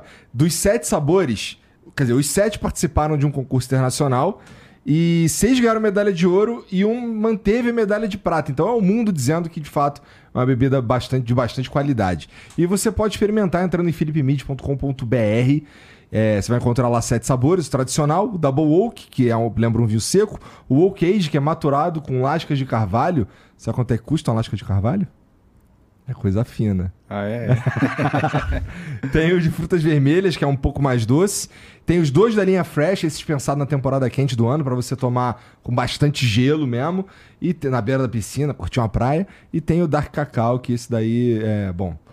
Toma, toma assim mesmo, mas ele foi pensado para a temporada fria do ano, tá bom? É, você pode usar o cupom FLOW10 para ganhar 10% de desconto, que matematicamente quer dizer que se você comprar 20 garrafas, duas saem de graça. É impressionante como não falha. Só e... me avisa se falar em não falha, é afrodisíaco? Só pra eu saber, porque eu Cara, preciso saber pra não dar problema. Putz, eu vou perguntar pro Felipe, tá porque bom. eu não sei. Pra não dar problema? Não, que tipo de problema? se eu tomar demais, eu já. Pô, Entendi. Sei lá. Tá. Desculpa. Carinha dele. Bom, é, e se você tiver uma. Se quiser revender também dá, é só entrar lá no site e fazer um cadastro rapidinho que uma equipe entra em contato com você e resolve o teu problema, tá bom? Pra você fazer o melhor negócio possível. Se você gosta de comédia, dá pra você ir lá no Clube Barbichos, tem, tá, também vende lá e tem um, uns drinks feitos com hidromel lá. E se, como eu disse, se tem algum lugar aí que quer botar lá também, é só fazer o cadastro lá no site. Muito importante lembrar que para comprar e para consumir bebida alcoólica você precisa ser maior de 18 anos, tá bom? Fazer com responsabilidade. É isso. Deixa eu ver, a gente tem mensagem então para nós, né? Vamos lá. Pô, peraí que eu sou burro, família. E aí, Jean? E aí, cara? Tudo bem, compadre? Então, esses caras aí, mano, é não bravo, vale porra é nenhuma, é fera, né? Parece que eles são maneiros, mas eles são todos uns arrombados. ó, o Eric Brasil mandou aqui, ó. Rola uma batalha de rima e uns olhinhos aqui assim. Tu já me falou da outra vez que tu não é muito do. do, do, do improviso. Né? É, o improviso, sim, eu, eu, fazia muito no começo como uma coisa nova, que a galera é, era para mostrar que o que, que era o, o, freestyle nos shows. E continuo fazendo um pouquinho ali no show, animando a galera, curtindo o momento da chegada nas primeiras músicas ali. Mas é, batalha nunca fiz, eu só dei espaço pra molecada que fazia. Uhum. Quando era muito novidade ainda. Eu outro dia reencontrei, reencontrei o Chip e o uhum. Índio lá no, no show que eu fiz no Parque Madureira. A gente estava lembrando disso. Papo Reto vai cantar comigo lá no dia 7, lá em Portugal. É mesmo? Maneiraço. Ele tá morando lá. Manda um abração pra ele, pô. pô vou mandar. Falo. Papo, tamo S junto. Pô, são os caras que, que começaram... Não, ainda tinha pouca gente que sabia o que era batalha de rap, né? E aí eu conheci esses caras no Open Mall, que eram em cima do engradado de cerveja, assim, pô, baixinho, que ficavam rimando contra o outro no barzinho minúsculo. Eu falei, pô, tem uns caras bons aqui. Vamos criar uma parada aí que eu te falei. A gente fez na Six, na Lapa, fez na Coqueluche, Jacarepaguá.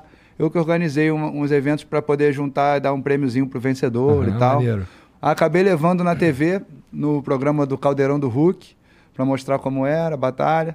E aí, quando eu lancei o álbum, mais para frente, o Sem Crise, lá em 2012 para 13, na turnê ali, boa parte da turnê, eu fiz o lance chamado Rimadores Anônimos, que eu chamava para fazer umas batalhas durante o meu show e uhum. terminar no final. É, do, cada show mesmo já tinha ali o campeão. Da... Mas eu gosto muito. Quando a gente se conheceu, a Regina queria também, né?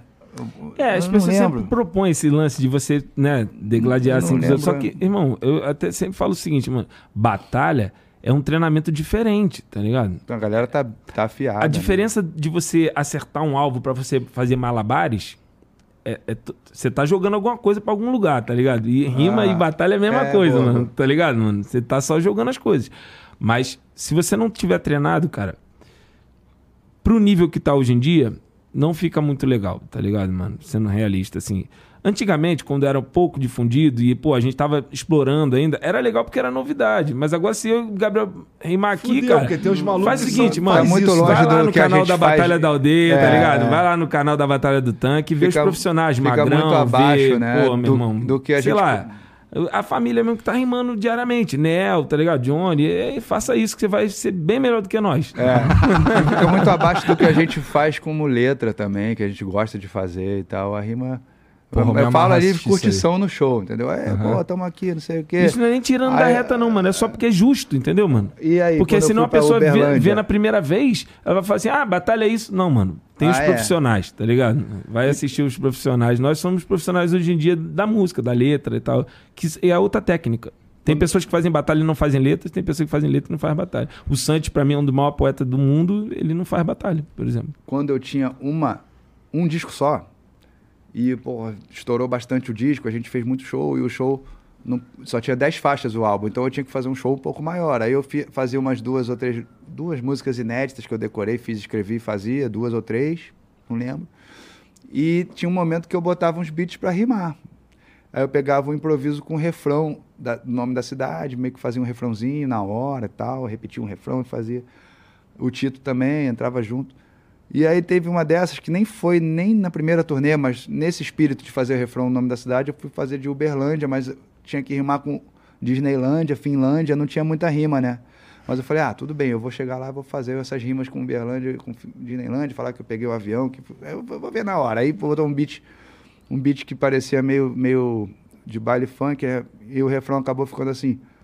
Bom, eu errei no refrão, né? Eu falei assim, é, aqui, o piloto no avião, não sei o que, não foi isso aqui na Disneylândia, não sei o que, para Finlândia, não sei o que, é uh, Beraba. Falei errado. aí, aí eu falei, uh, Beraba, uh, uh, Berlândia. Uh, aí sim. Beraba, uh, uh, Berlândia. Mas a galera ficou assim. Ele tinha uma certa rixa. Entre as duas cidades. Aí eu aproveitando que a ideia da estrofe, né, era do piloto, eu falei, pô, piloto, você tá me confundindo, para onde você tá indo, não sei o que, não sei o que. Aí entrei nessa viagem e voltei no refrão igual, né? Uh, berava, uh. Aí os caras falaram, pô, Gabriel é muito malucão mesmo. Olha a ideia que ele tirou. Foda. E foi só porque ele errou, né? Cara, é muito doido mesmo, cada ideia. É, poxa. É.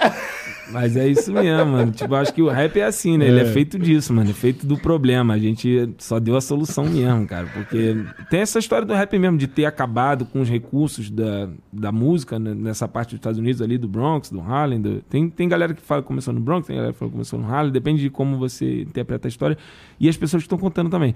Mas muito disso foi devido a ter esse corte de orçamento para ensinar música e a galera na, na sede ali fala, cara, vamos fazer música em cima das músicas que já existe, tá ligado, uhum. mano? E isso é interessante pra caramba, né? Fala assim, mano, não tem a música, pega esse lugar aqui que tá um espaço na música, pum, tá, pum, pum, e aí tem a história toda que depois dá pra gente contar mesmo, que é maior, mas tipo, teve uma pessoa que virou e falou assim, cara, e se a gente repetir essa parte? Ficar pum, pá, pum, pum, pá, pum, pum, tá, tum, tá, tá, pum, tá, tum, tum, aí já era. E aí vinha um cara para apresentar esse cara. Tá vendo? O maluco é brabo. O cara consegue fazer a música ficar mais longa, tá, não sei o quê. Aí nisso, né, mano, o cara começando Fala a falar desse jeito, do jeito que ele for, aí falava, tá vendo Tem como... influência da Jamaica também. Exatamente. E a história é boa, né? A partir do problema.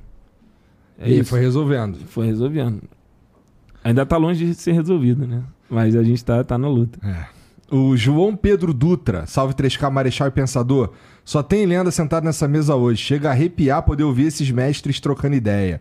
Puta privilégio. Minha pergunta é: quando sai o som de vocês dois juntos? Criei já a expectativa.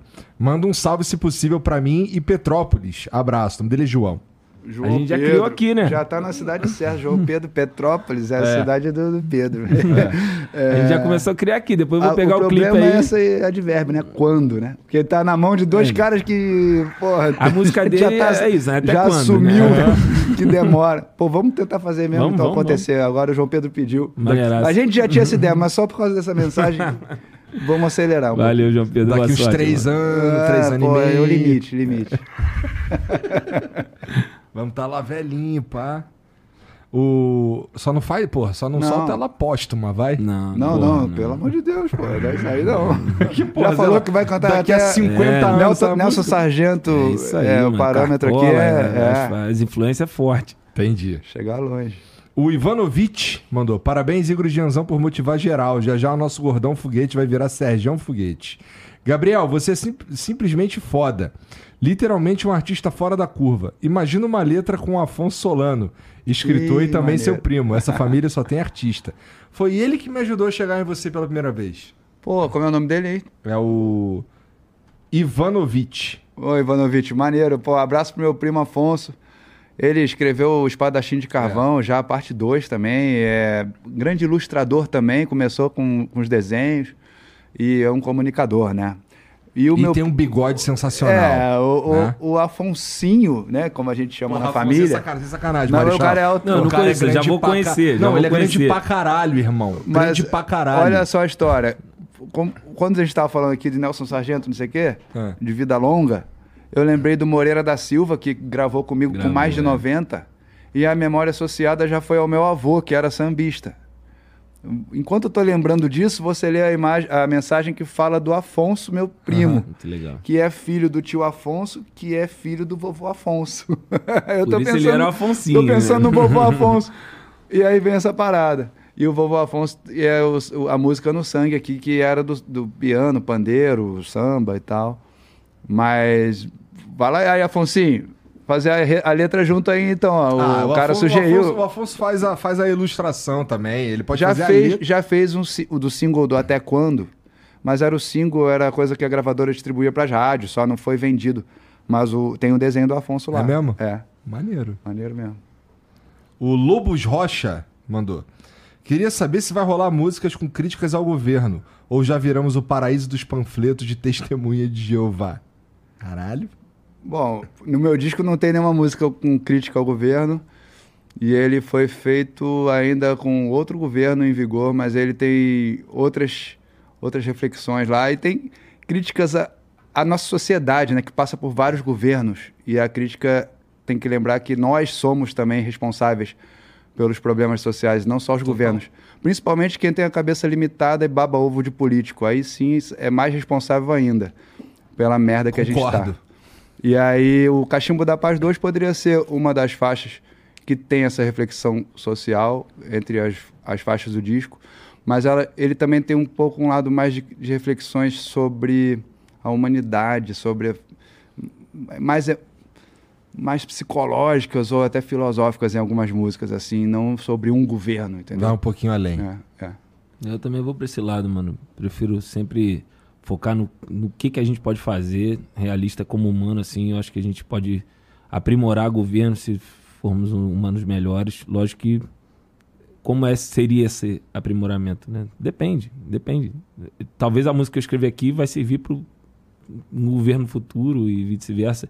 É importante a gente tentar, mano, entender, se entender pra caramba, tipo, o máximo possível, para conseguir entender como que a gente se comporta, para entender como que as coisas são governadas em cima de como é o nosso comportamento, tá ligado? Como a gente é, é explorado. É, igual exatamente. no poker, né? É, As nossas falhas. A gente entra no poker. Tu joga poker? Não, cara. Eu sou ruim de como é um exploram interessante. Nossas, eu já vi que já viu a galera boa aqui. Né? As nossas as nossas, as nossas fraquezas, né? Não, eu já, eu já é, tive... e com as cartas que são aleatórias às vezes. né? é. Eu já tive algumas experiências com poker e em algumas delas os caras tiveram que me dar umas dicas. Cara, ó, porra, tá muito fácil de, de jogar contigo, cara. Não, essa parada, é isso, se você não é assim estudar, também, não né? adianta, irmão. É, é um, é. Jogo, é um jogo que precisa estudar. Não tem como. Se, se jogar na brincadeira, você vai brincar de perder. é isso aí. É, bom. O P Nave mandou. Gabriel, guardo com carinho uma foto com você que tem uns 20 anos no show seu e do Tijuana em Juiz de Fora, em Minas Gerais. Comecei a decorar todas as suas músicas quando eu tinha 9 anos. Sou teu fã. Marechal, cadê você no Spotify? É uma merda ter que abrir o YouTube três vezes por dia só pra ouvir, só pra ouvir você. Então, é... eu tô igual tu, irmão. eu realmente, às vezes, eu tenho que lembrar das minhas letras abrindo o YouTube ainda. Mas eu sempre tive uma, uma busca pelo som, mano, que eu acho que eu tô chegando agora. Na verdade, eu acho que eu cheguei há pouco tempo atrás. Acho que Favela Vive já foi uma parada dessa, que eu achei que, pô, acho que eu consegui chegar ali num lugar que eu queria. E dentro do que o Gabriel falou, eu consegui fazer um caminho possível da música, sabe? E, e, o objetivo nunca foi exatamente ter um disco ou fazer aquilo, foi viver de música. E eu vivo de música, mano. E aí me dou talvez esse privilégio de conseguir de falar assim, ah, mano, eu consigo viver de música e vou tentando chegar mais no som, mas eu tô bem disposto. A gente gravou um videoclipe agora, no dia do meu aniversário, lá no Circo Voador. E, sim. Eu vi o post na linha do trem. É, essa curioso, parada, deve estar tá maneiro isso aí. Pô, tá ver. interessante, cara. Depois eu quero te, até te apresentar o Obrigado Thales, cara. aí, um Penave, pelo, pelo elogio. Lembrou do show lá com o Tijuana, de 20 anos atrás. Obrigado por continuar Caralho, curtindo o meu trabalho aí. Bom, e eu tava falando, depois eu quero te, te, apresentar o Thales, que é um cara bom de vídeo, assim, eu acho que tem a ver. Conhecer, Boa. se for do seu interesse, Deixa vale a pena. dar um toque pra galera ver os clipes que eu já lancei desse álbum. Você falou do. Não sei se você viu o clipe, porque saiu também uma semaninha. O do. O, com o Black do, Alien. Então, fiquei puto porque tem uma pessoa com a camisa do Fluminense. Não, mas eu apareço na minha foto de criança com a camisa do Flamengo também. para equilibrar. Você é Flamengo e Fluminense? Não, mas é porque esse clipe é Nunca Tenha Medo, a música. Alô, Gustavo, porra, demoramos 30 anos. A gente tem um limite de 30 anos pra fazer a nossa. Tá bom, tá bom. Eu também tenho uma. Ó, liguei pro Gustavo na madrugada hoje, mano. Caraca. Eu, eu falei com ele. Meu irmão, a gente é fã. é vizinho, né? É, porra, de infância, ele, assim. A gente morava basicamente na mesma rua. Ele arrebentou na letra. É, e a música fala de coragem, de, de, de, de viver é, na verdade, o clipe mostra mais isso, de pessoas que viveram ou estão vivendo o resultado daquilo que eles sonharam, daqueles que eles batalharam para conquistar, fazendo o que gostam, seguindo sua vocação, enfim. A gente escolheu alguns personagens, convidou alguns personagens reais que aparecem. É, uma imagem vale mais que mil palavras, né? Então ali a gente tem a jogadora do Fluminense, a Larissa, que é uma jogadora do futebol feminino. Tem o Vark, do grafite, da Rocinha, que já expõe na Europa. Foi professor lá da minha ONG, que eu tinha na Rocinha, pensando junto, e deu aula para muitas crianças lá. Um moleque foda, que faz os anjinhos, já, já é bem conhecido, do, o Vark do, do anjinho, do grafite. Tem o Mad, que é um dos primeiros b-boys do Rio de Janeiro, o cara pioneiro do break do Rio de Janeiro. Tem o próprio Dre, que fez o beat da música, ele também é um personagem que aparece ali mostrando junto com o Necão e com o Cris pessoas que estão fazendo uma correria, eles têm lá o Cria, o, o Nós Cria lá do Vidigal, que eles fazem umas festas, fazem, fazem coisas acontecerem. O Dre é o cara que ensina beat para quem não tem para quem não tem equipamento, na, ensinava na Rocinha, na, na livraria pública. Cara, um cara correria boa mesmo, assim, de tirar o chapéu. E tem o Rafael Alentejo, que é um skatista, que tem uma perna amputada e faz altas manobras, foi professor de skate dos meus filhos, o Rafa. Grande abraço para o Rafa, que é um cara que eu admiro demais, ele sabe disso há muito tempo. São pessoas que estão ali no, no clipe representando é, é, isso que a gente tentou passar na letra também. Né? A Gabi Jacob, diretora é, do, do clipe, foi muito feliz com toda a equipe dela, com a, com a arte que foi inserida e tudo mais. Então fica a dica, como você falou que gravou, eu lembrei de falar pra galera ir lá ver o clipe no meu canal no YouTube. Qual o nome da música?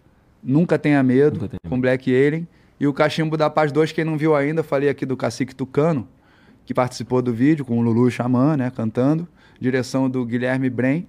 Só que o Gui, diretor, teve uma ideia interessante que quando eu trago na letra a, a ressurreição, né, que é feita do, do velho cacique que mataram na prisão, ele sugeriu e a gente fez um novo personagem jovem que recebe esse espírito. Então aparece o cacique tucano, mas aparece também o Yuma Aporinã, que é um jovem indígena que é ator. E ele foi super bem fazendo essa, esse personagem que chega na comunidade, vê as coisas acontecendo e tal, e ele que recebeu aquela volta do, do velho indígena. Um clipaço, esse, foi, esse aí Maneiro foi super mesmo. produção. O, o Cachimbo da Paz 2.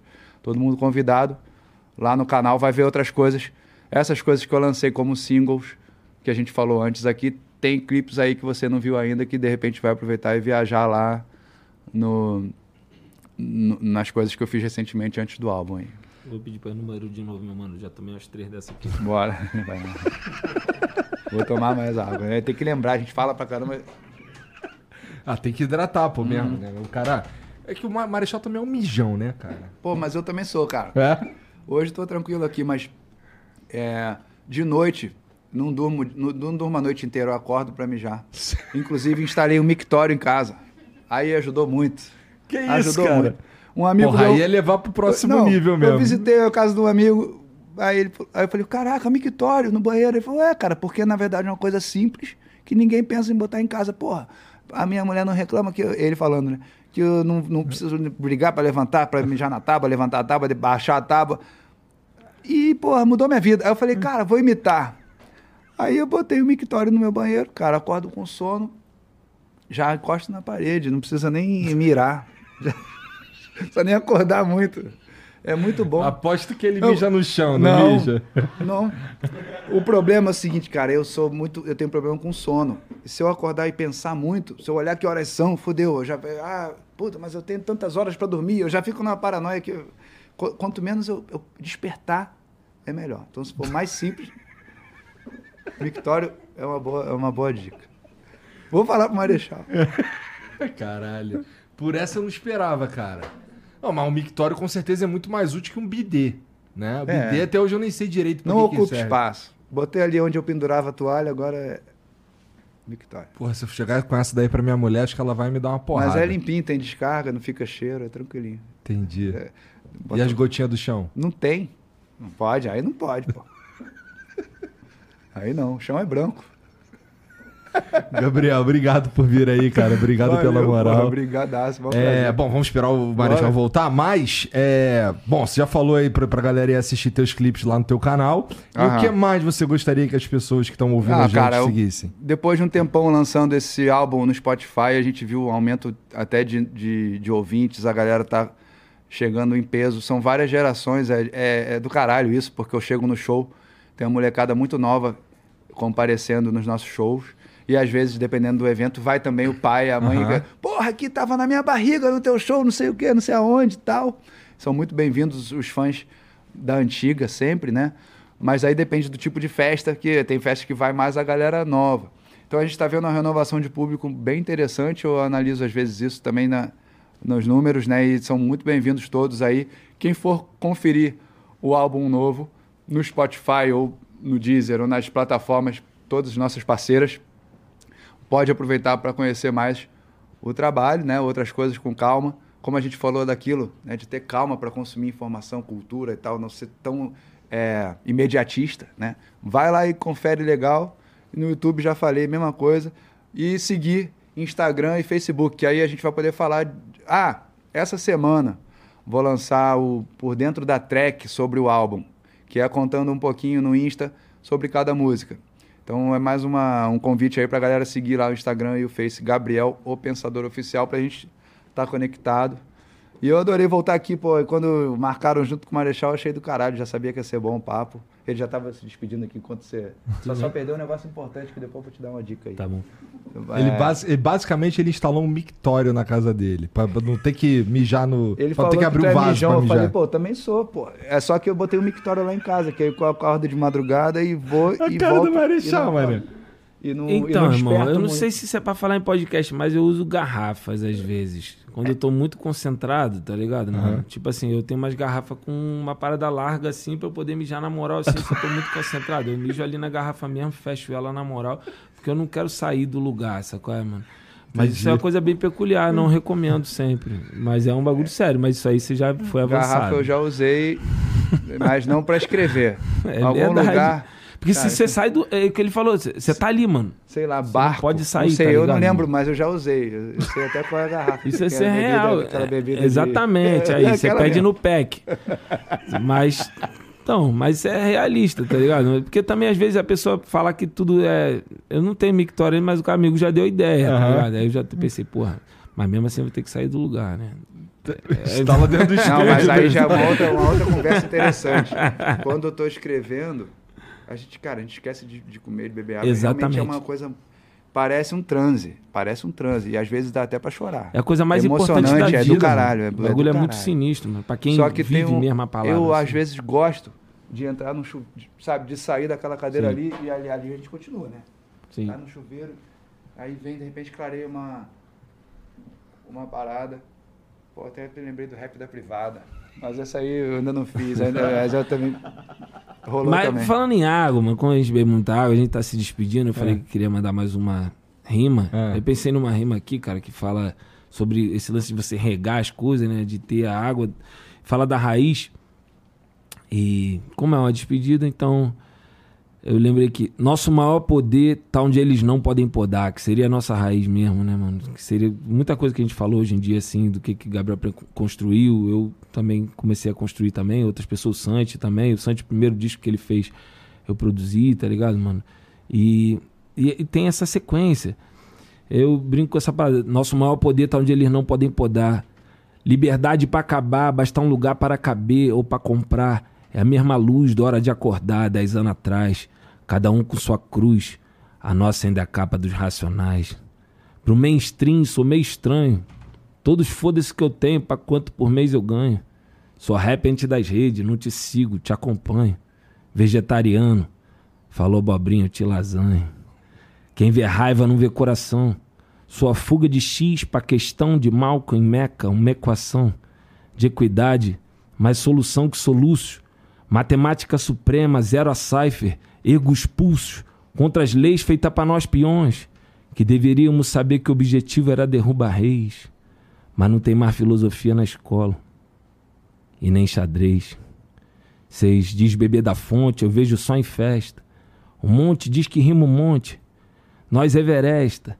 Faz piada com meu disco, diz que eu tô de Bob Gasta. Meu disco é Legend, antes de sair eu tô de Bob Nesta.